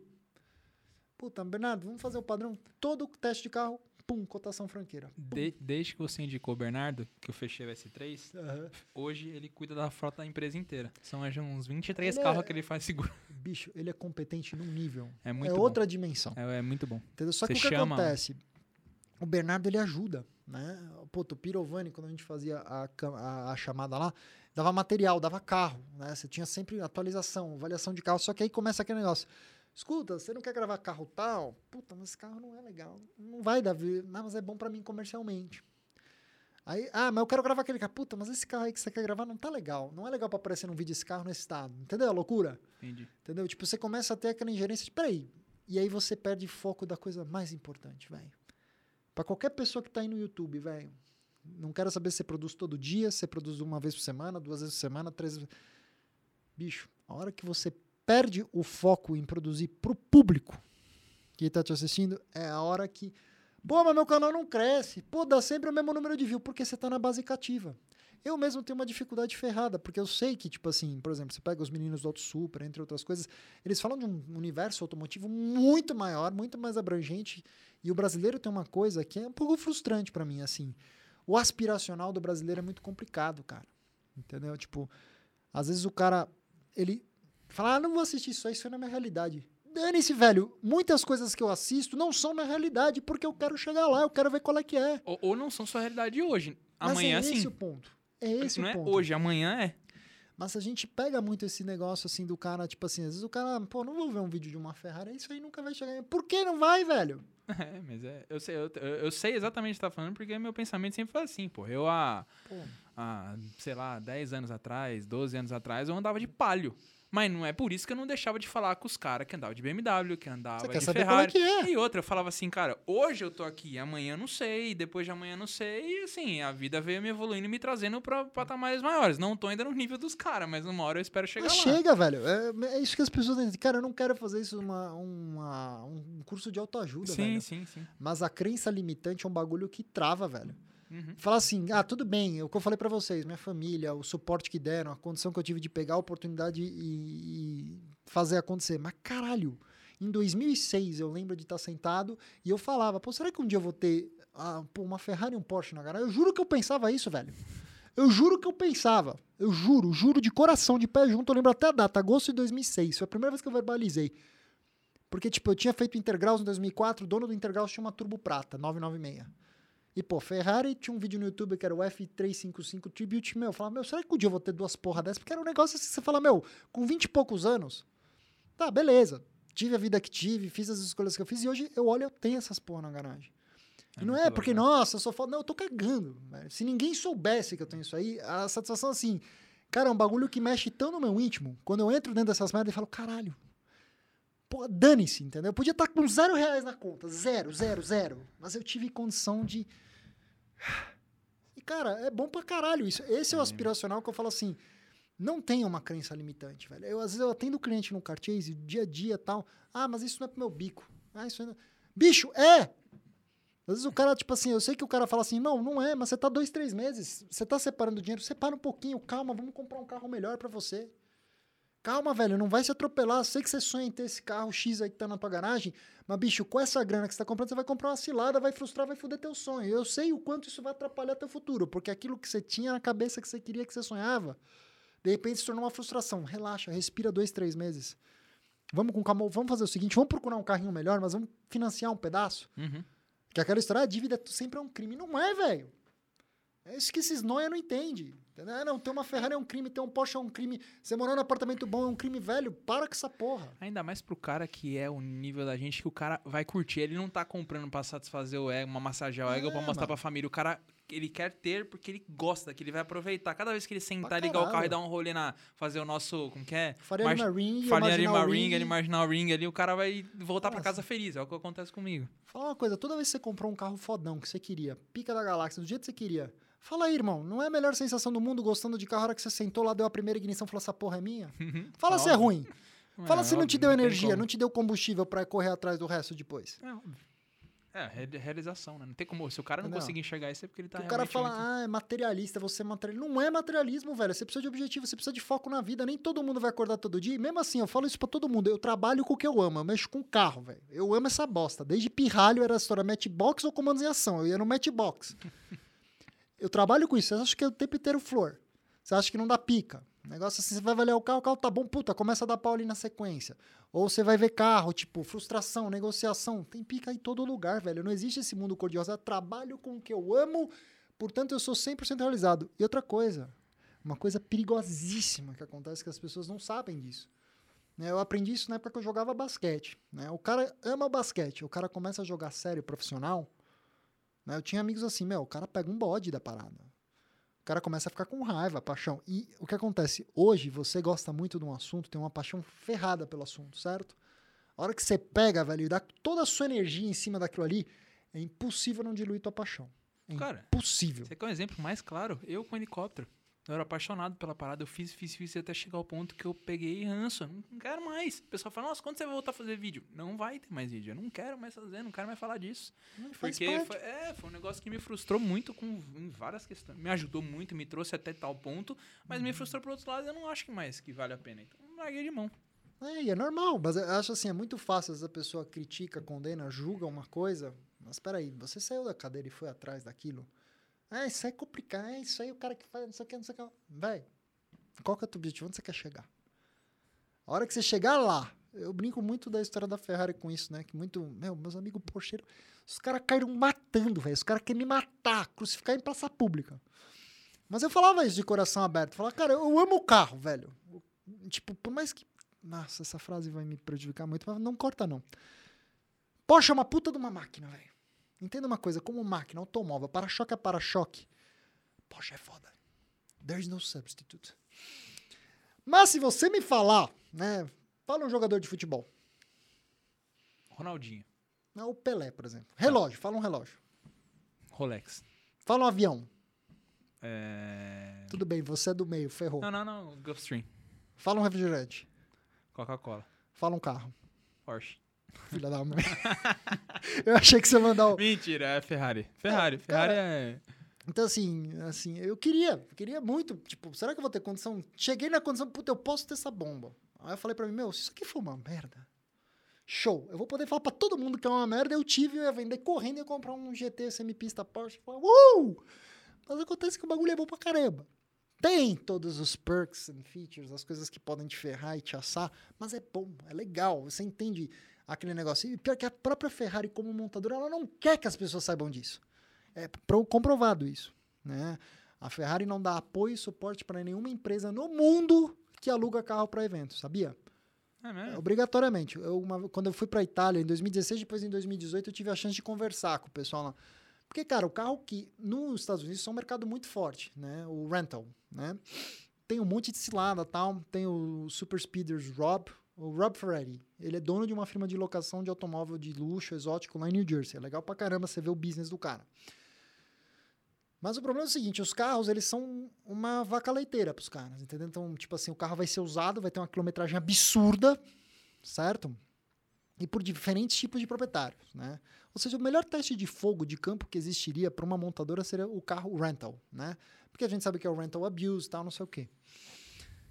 Só que, assim, você imagina, cara, você manter uma Ferrari ou uma McLaren ou uma Lamborghini ou um Porsche, velho, com uma quilometragem tipo de 70, 80, 100 mil milhas, entendeu? O running costs da parada é tipo assim, como é que você torna isso viável? Qual que é o custo hora? Qual que é o custo do aluguel dessa brincadeira, né?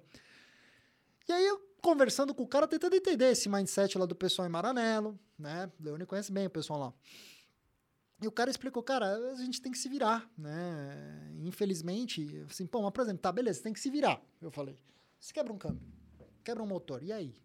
Falei, e aí, como é que é a relação com a Ferrari, com a montadora, com a concessionária? Não existente. A gente tem que usar meios, tem que usar meio do meio do meio para chegar, entendeu? É tudo muito controlado. Eu falei, nossa, mas por que disso? Aí o cara me explicou, cara, para Ferrari, o cara chegar nesse automóvel não é para qualquer um. É uma experiência única, exclusiva. Você faz parte de um clube select quando você chega num carro desse aí. Explica isso pros caras que pegam esse carro ruim pra caralho, fubazado velho aí no mercado, mas tudo bem. Que pega fogo depois. Ah. Tivemos dois casos. Pode acontecer. É isso que é o problema. Pode acontecer. Isso é uma sinuca de bico federal, tá? Mas aí você chega. A Ferrari não quer que seja público, disponível e facilmente para qualquer É, pessoa a é- experiência. É um negócio básico, aquele gatilho de escassez, né? É, tem que ser escasso. Ela quer que você, tipo assim, e assim, o negócio é bom, o negócio é diferente, é foda, arrepia, é do caramba, entendeu? Eu acho que, tipo, pra, pra Ferrari, pra qualquer montadora seria muito interessante, né? Ter acesso, por exemplo, você entender o que é um carro de rental. É o pior uso possível que existe pro carro. Porque o cara tem que fazer um money ali atrás, então o cara vai fazer as coisas no limite do que dá e vai ter um uso severo, entendeu? Por exemplo, o TCU, né, que a gente já conversou, que é a parte do cérebro do câmbio do carro. A maioria dos carros ele tem uma TCU que é adaptável ao uso do proprietário. Meu, como é que você faz para um carro de rental ser adaptado? Não é. Tem que meter um Bob Marley lá no, no, Anda- gerenciar o câmbio. Anda de Lamborghini com câmbio gear. Galhardo, primeira geração. É um inferno. Entendeu? Então, tipo, você vai aprendendo essas coisas. Nossa, é, é igual dirigir um Fiat estilo, né? Ela hum.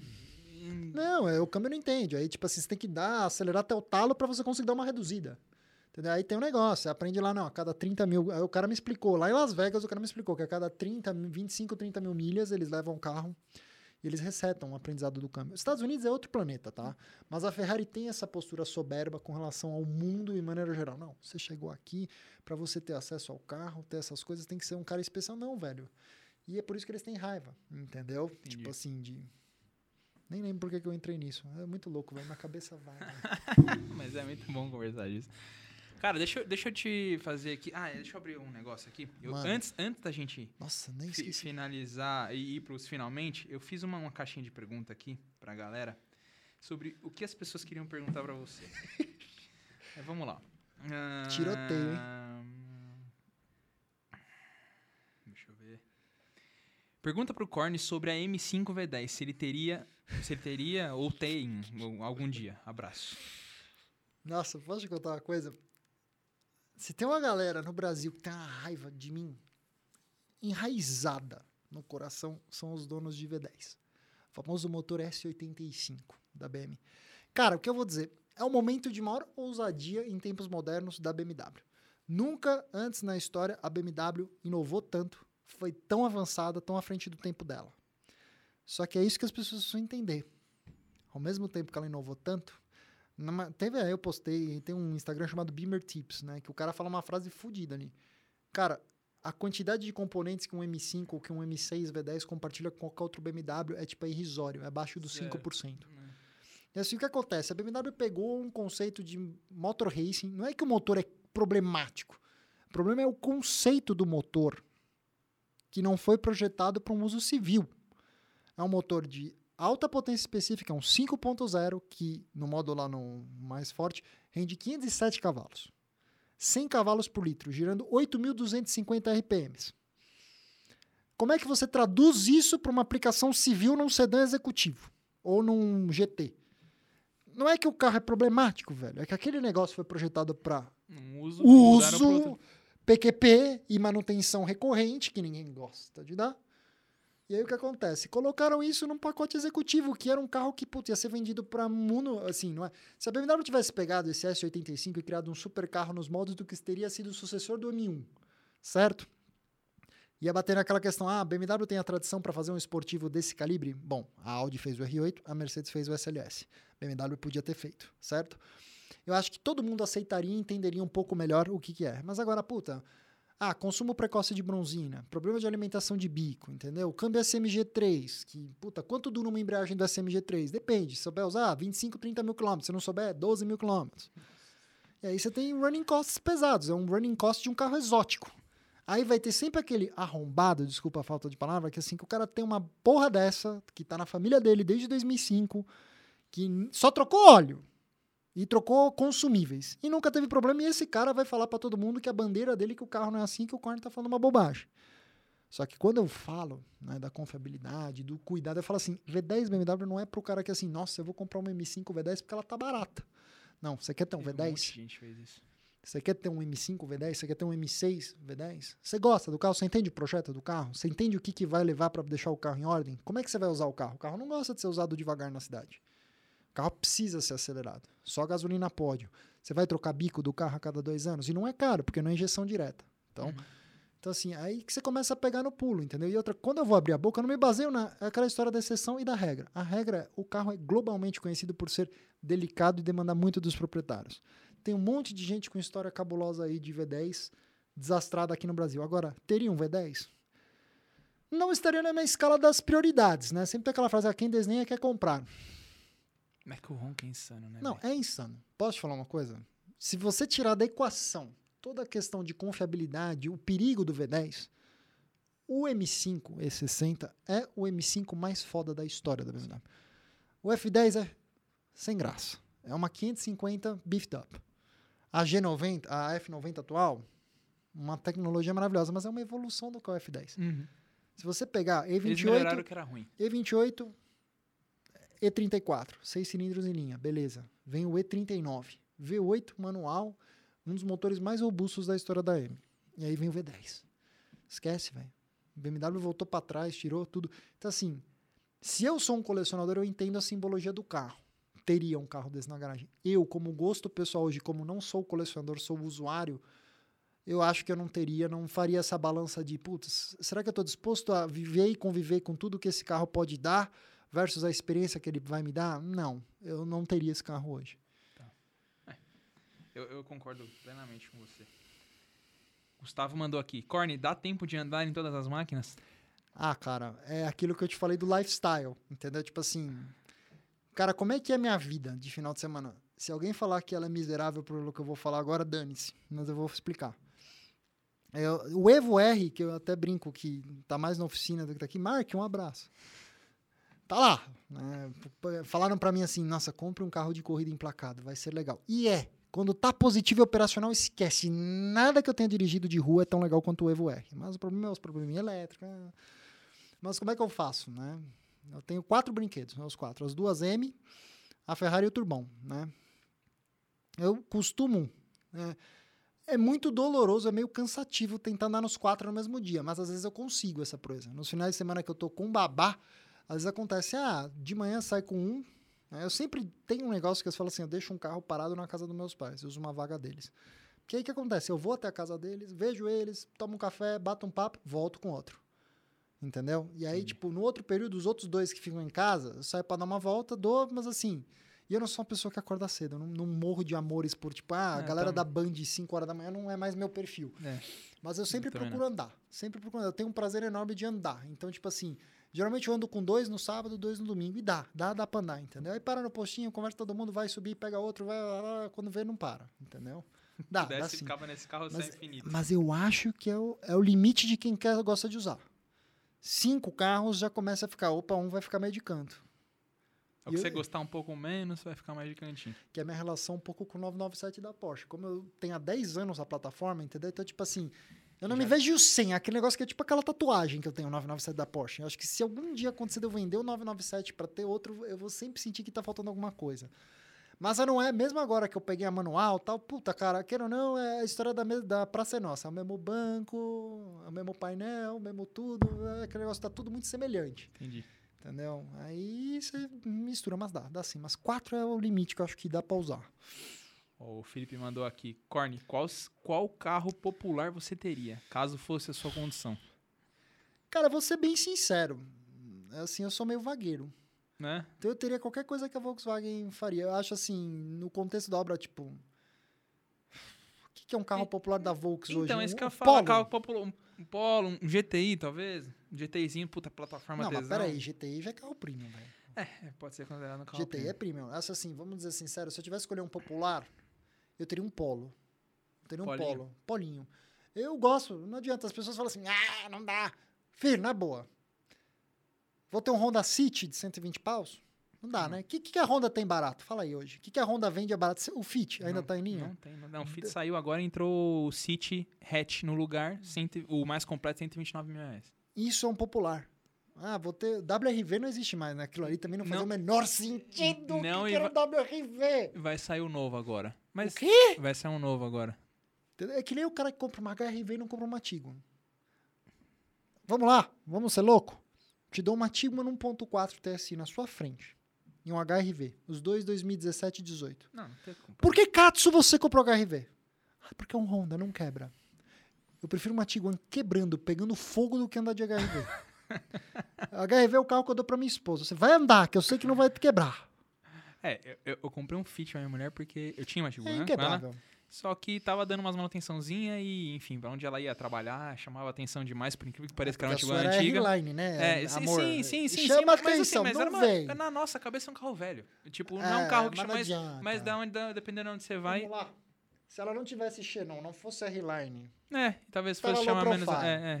E ainda é, sou, sou chato, quero ficar deixando o carro limpinho e tal, não sei o que, enfim. Aí comprei um Fit blindado pra ela, porque daí o Fit não chama atenção, É blindado é tesão. e, E assim, não quebra, é vai pra tanque cima. de guerra, Você sabe que aonde deixa- ela estiver aqui, ela vai chegar e vai voltar. Exatamente, esse Então, é o assim, ponto. eu teria um polo, cara. Agora, Ela, ela ficou brava porque o carro é extremamente simples em relação ao Tiguan, mas tudo bem.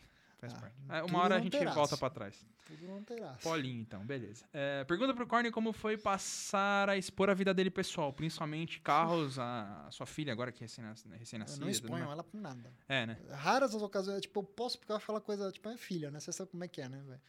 Acho a minha filha a coisa mais fofa do planeta, é minha razão de ver. Eu brinco que minha esposa e ela são minhas duas rainhas, né?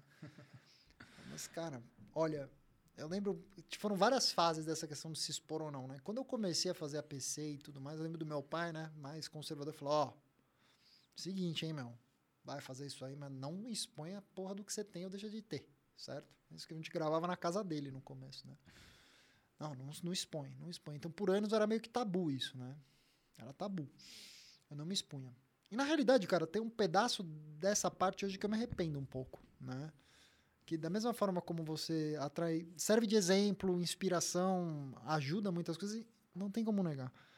Te dá uma certa credibilidade. Acho que a hora que você tá no meio, você tem te dá um certo crivo para falar de coisas, que eu acho ser meio babaca esse crivo, tá? Eu acho que assim, tem pessoas que são muito sábias entendem muito sobre assuntos, ah, tudo bem, tipo, o cara entende pra caralho de avião, ah, tudo bem, mas ele não tem um Boeing, logo Uhum. por isso ele é um cretino. Uhum. Mas no mundo do automóvel, infelizmente, existem alguns dogmas, alguns preconceitos que é assim, para você se posicionar e falar alguma coisa, ah, quem é você, velho? Entendeu o que eu quero dizer? Eu não concordo, mas é como a coisa é, entendeu? E andorinha sozinha não faz verão. Quando eu comecei a me expor um pouco mais, a mostrar o meu, a minha lógica era um pouco idealista, né? Que era justamente, cara, existe um universo tão maluco, existem tantos mitos sobre ter esse tipo de carro, sobre ter essas coisas, que eu vou desvencilhar isso em manutenção, mostrar como usa o carro, como é que cuida, como é que é ter, quanto custa tal. Esse foi meu lado mais idealista, né? Por que eu digo idealista? Porque me fudeu de verde e amarelo, em alguns aspectos, né? Porque hoje no Cartier, os caras, porra, cara, eu era louco pra comprar aquela tua Porsche vermelha. Meu, porra, cara, o cara ficou nove meses à venda, cadê você? É Ah. Mel, Nossa. não te conhecia, Meu tal, não GTI sabia. mais 3, a mesma ladainha, igual. E aí, qual, qual, qual que era a história, entendeu? Aí você leva teu carro, aí um cara quer. Aí você vai vendo. É isso que eu falo, você vai aprendendo na pele. Deixei na época numa loja aqui em São Paulo, o carro ficou, meu, seis meses lá. E os caras, na boa, hoje eu sei, pode falar o que for, velho. Os caras alavancaram, usaram o carro pra vender outros três iguais, entendeu? Porque o cara chegava lá, é, esse carro é daquele rapaz lá que faz vídeo no YouTube. Ah, ele faz, day. ele faz track day, ele faz volta rápida com o carro. Tá? E eu nem mesmo, andei dois anos de carreira essa e até o cu abriu o bico. Sabe o que, que o carro fez de errado? Nada.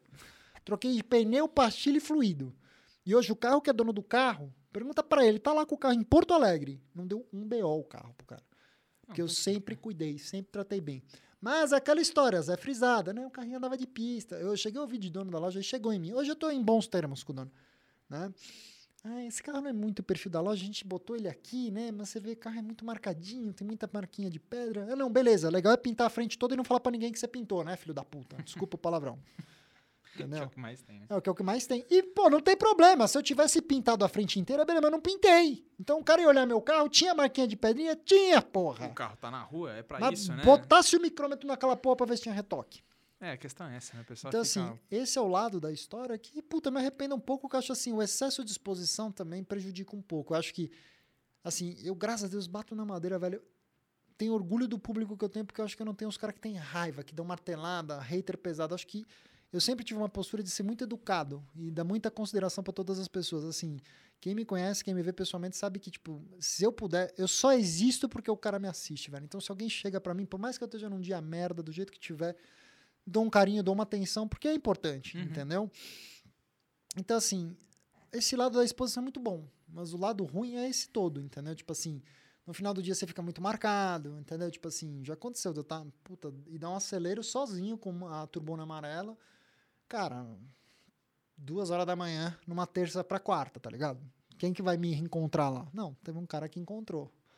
Eu vejo de longe uma luz e burro, né? Porque eu imaginei, pô, vou ficar louco aqui, eu não sabia se era polícia, se não era, eu tirei o pé. Aí vi o cara chegando, o cara emparelhou, eu vi que era um Golf GTI, o cara...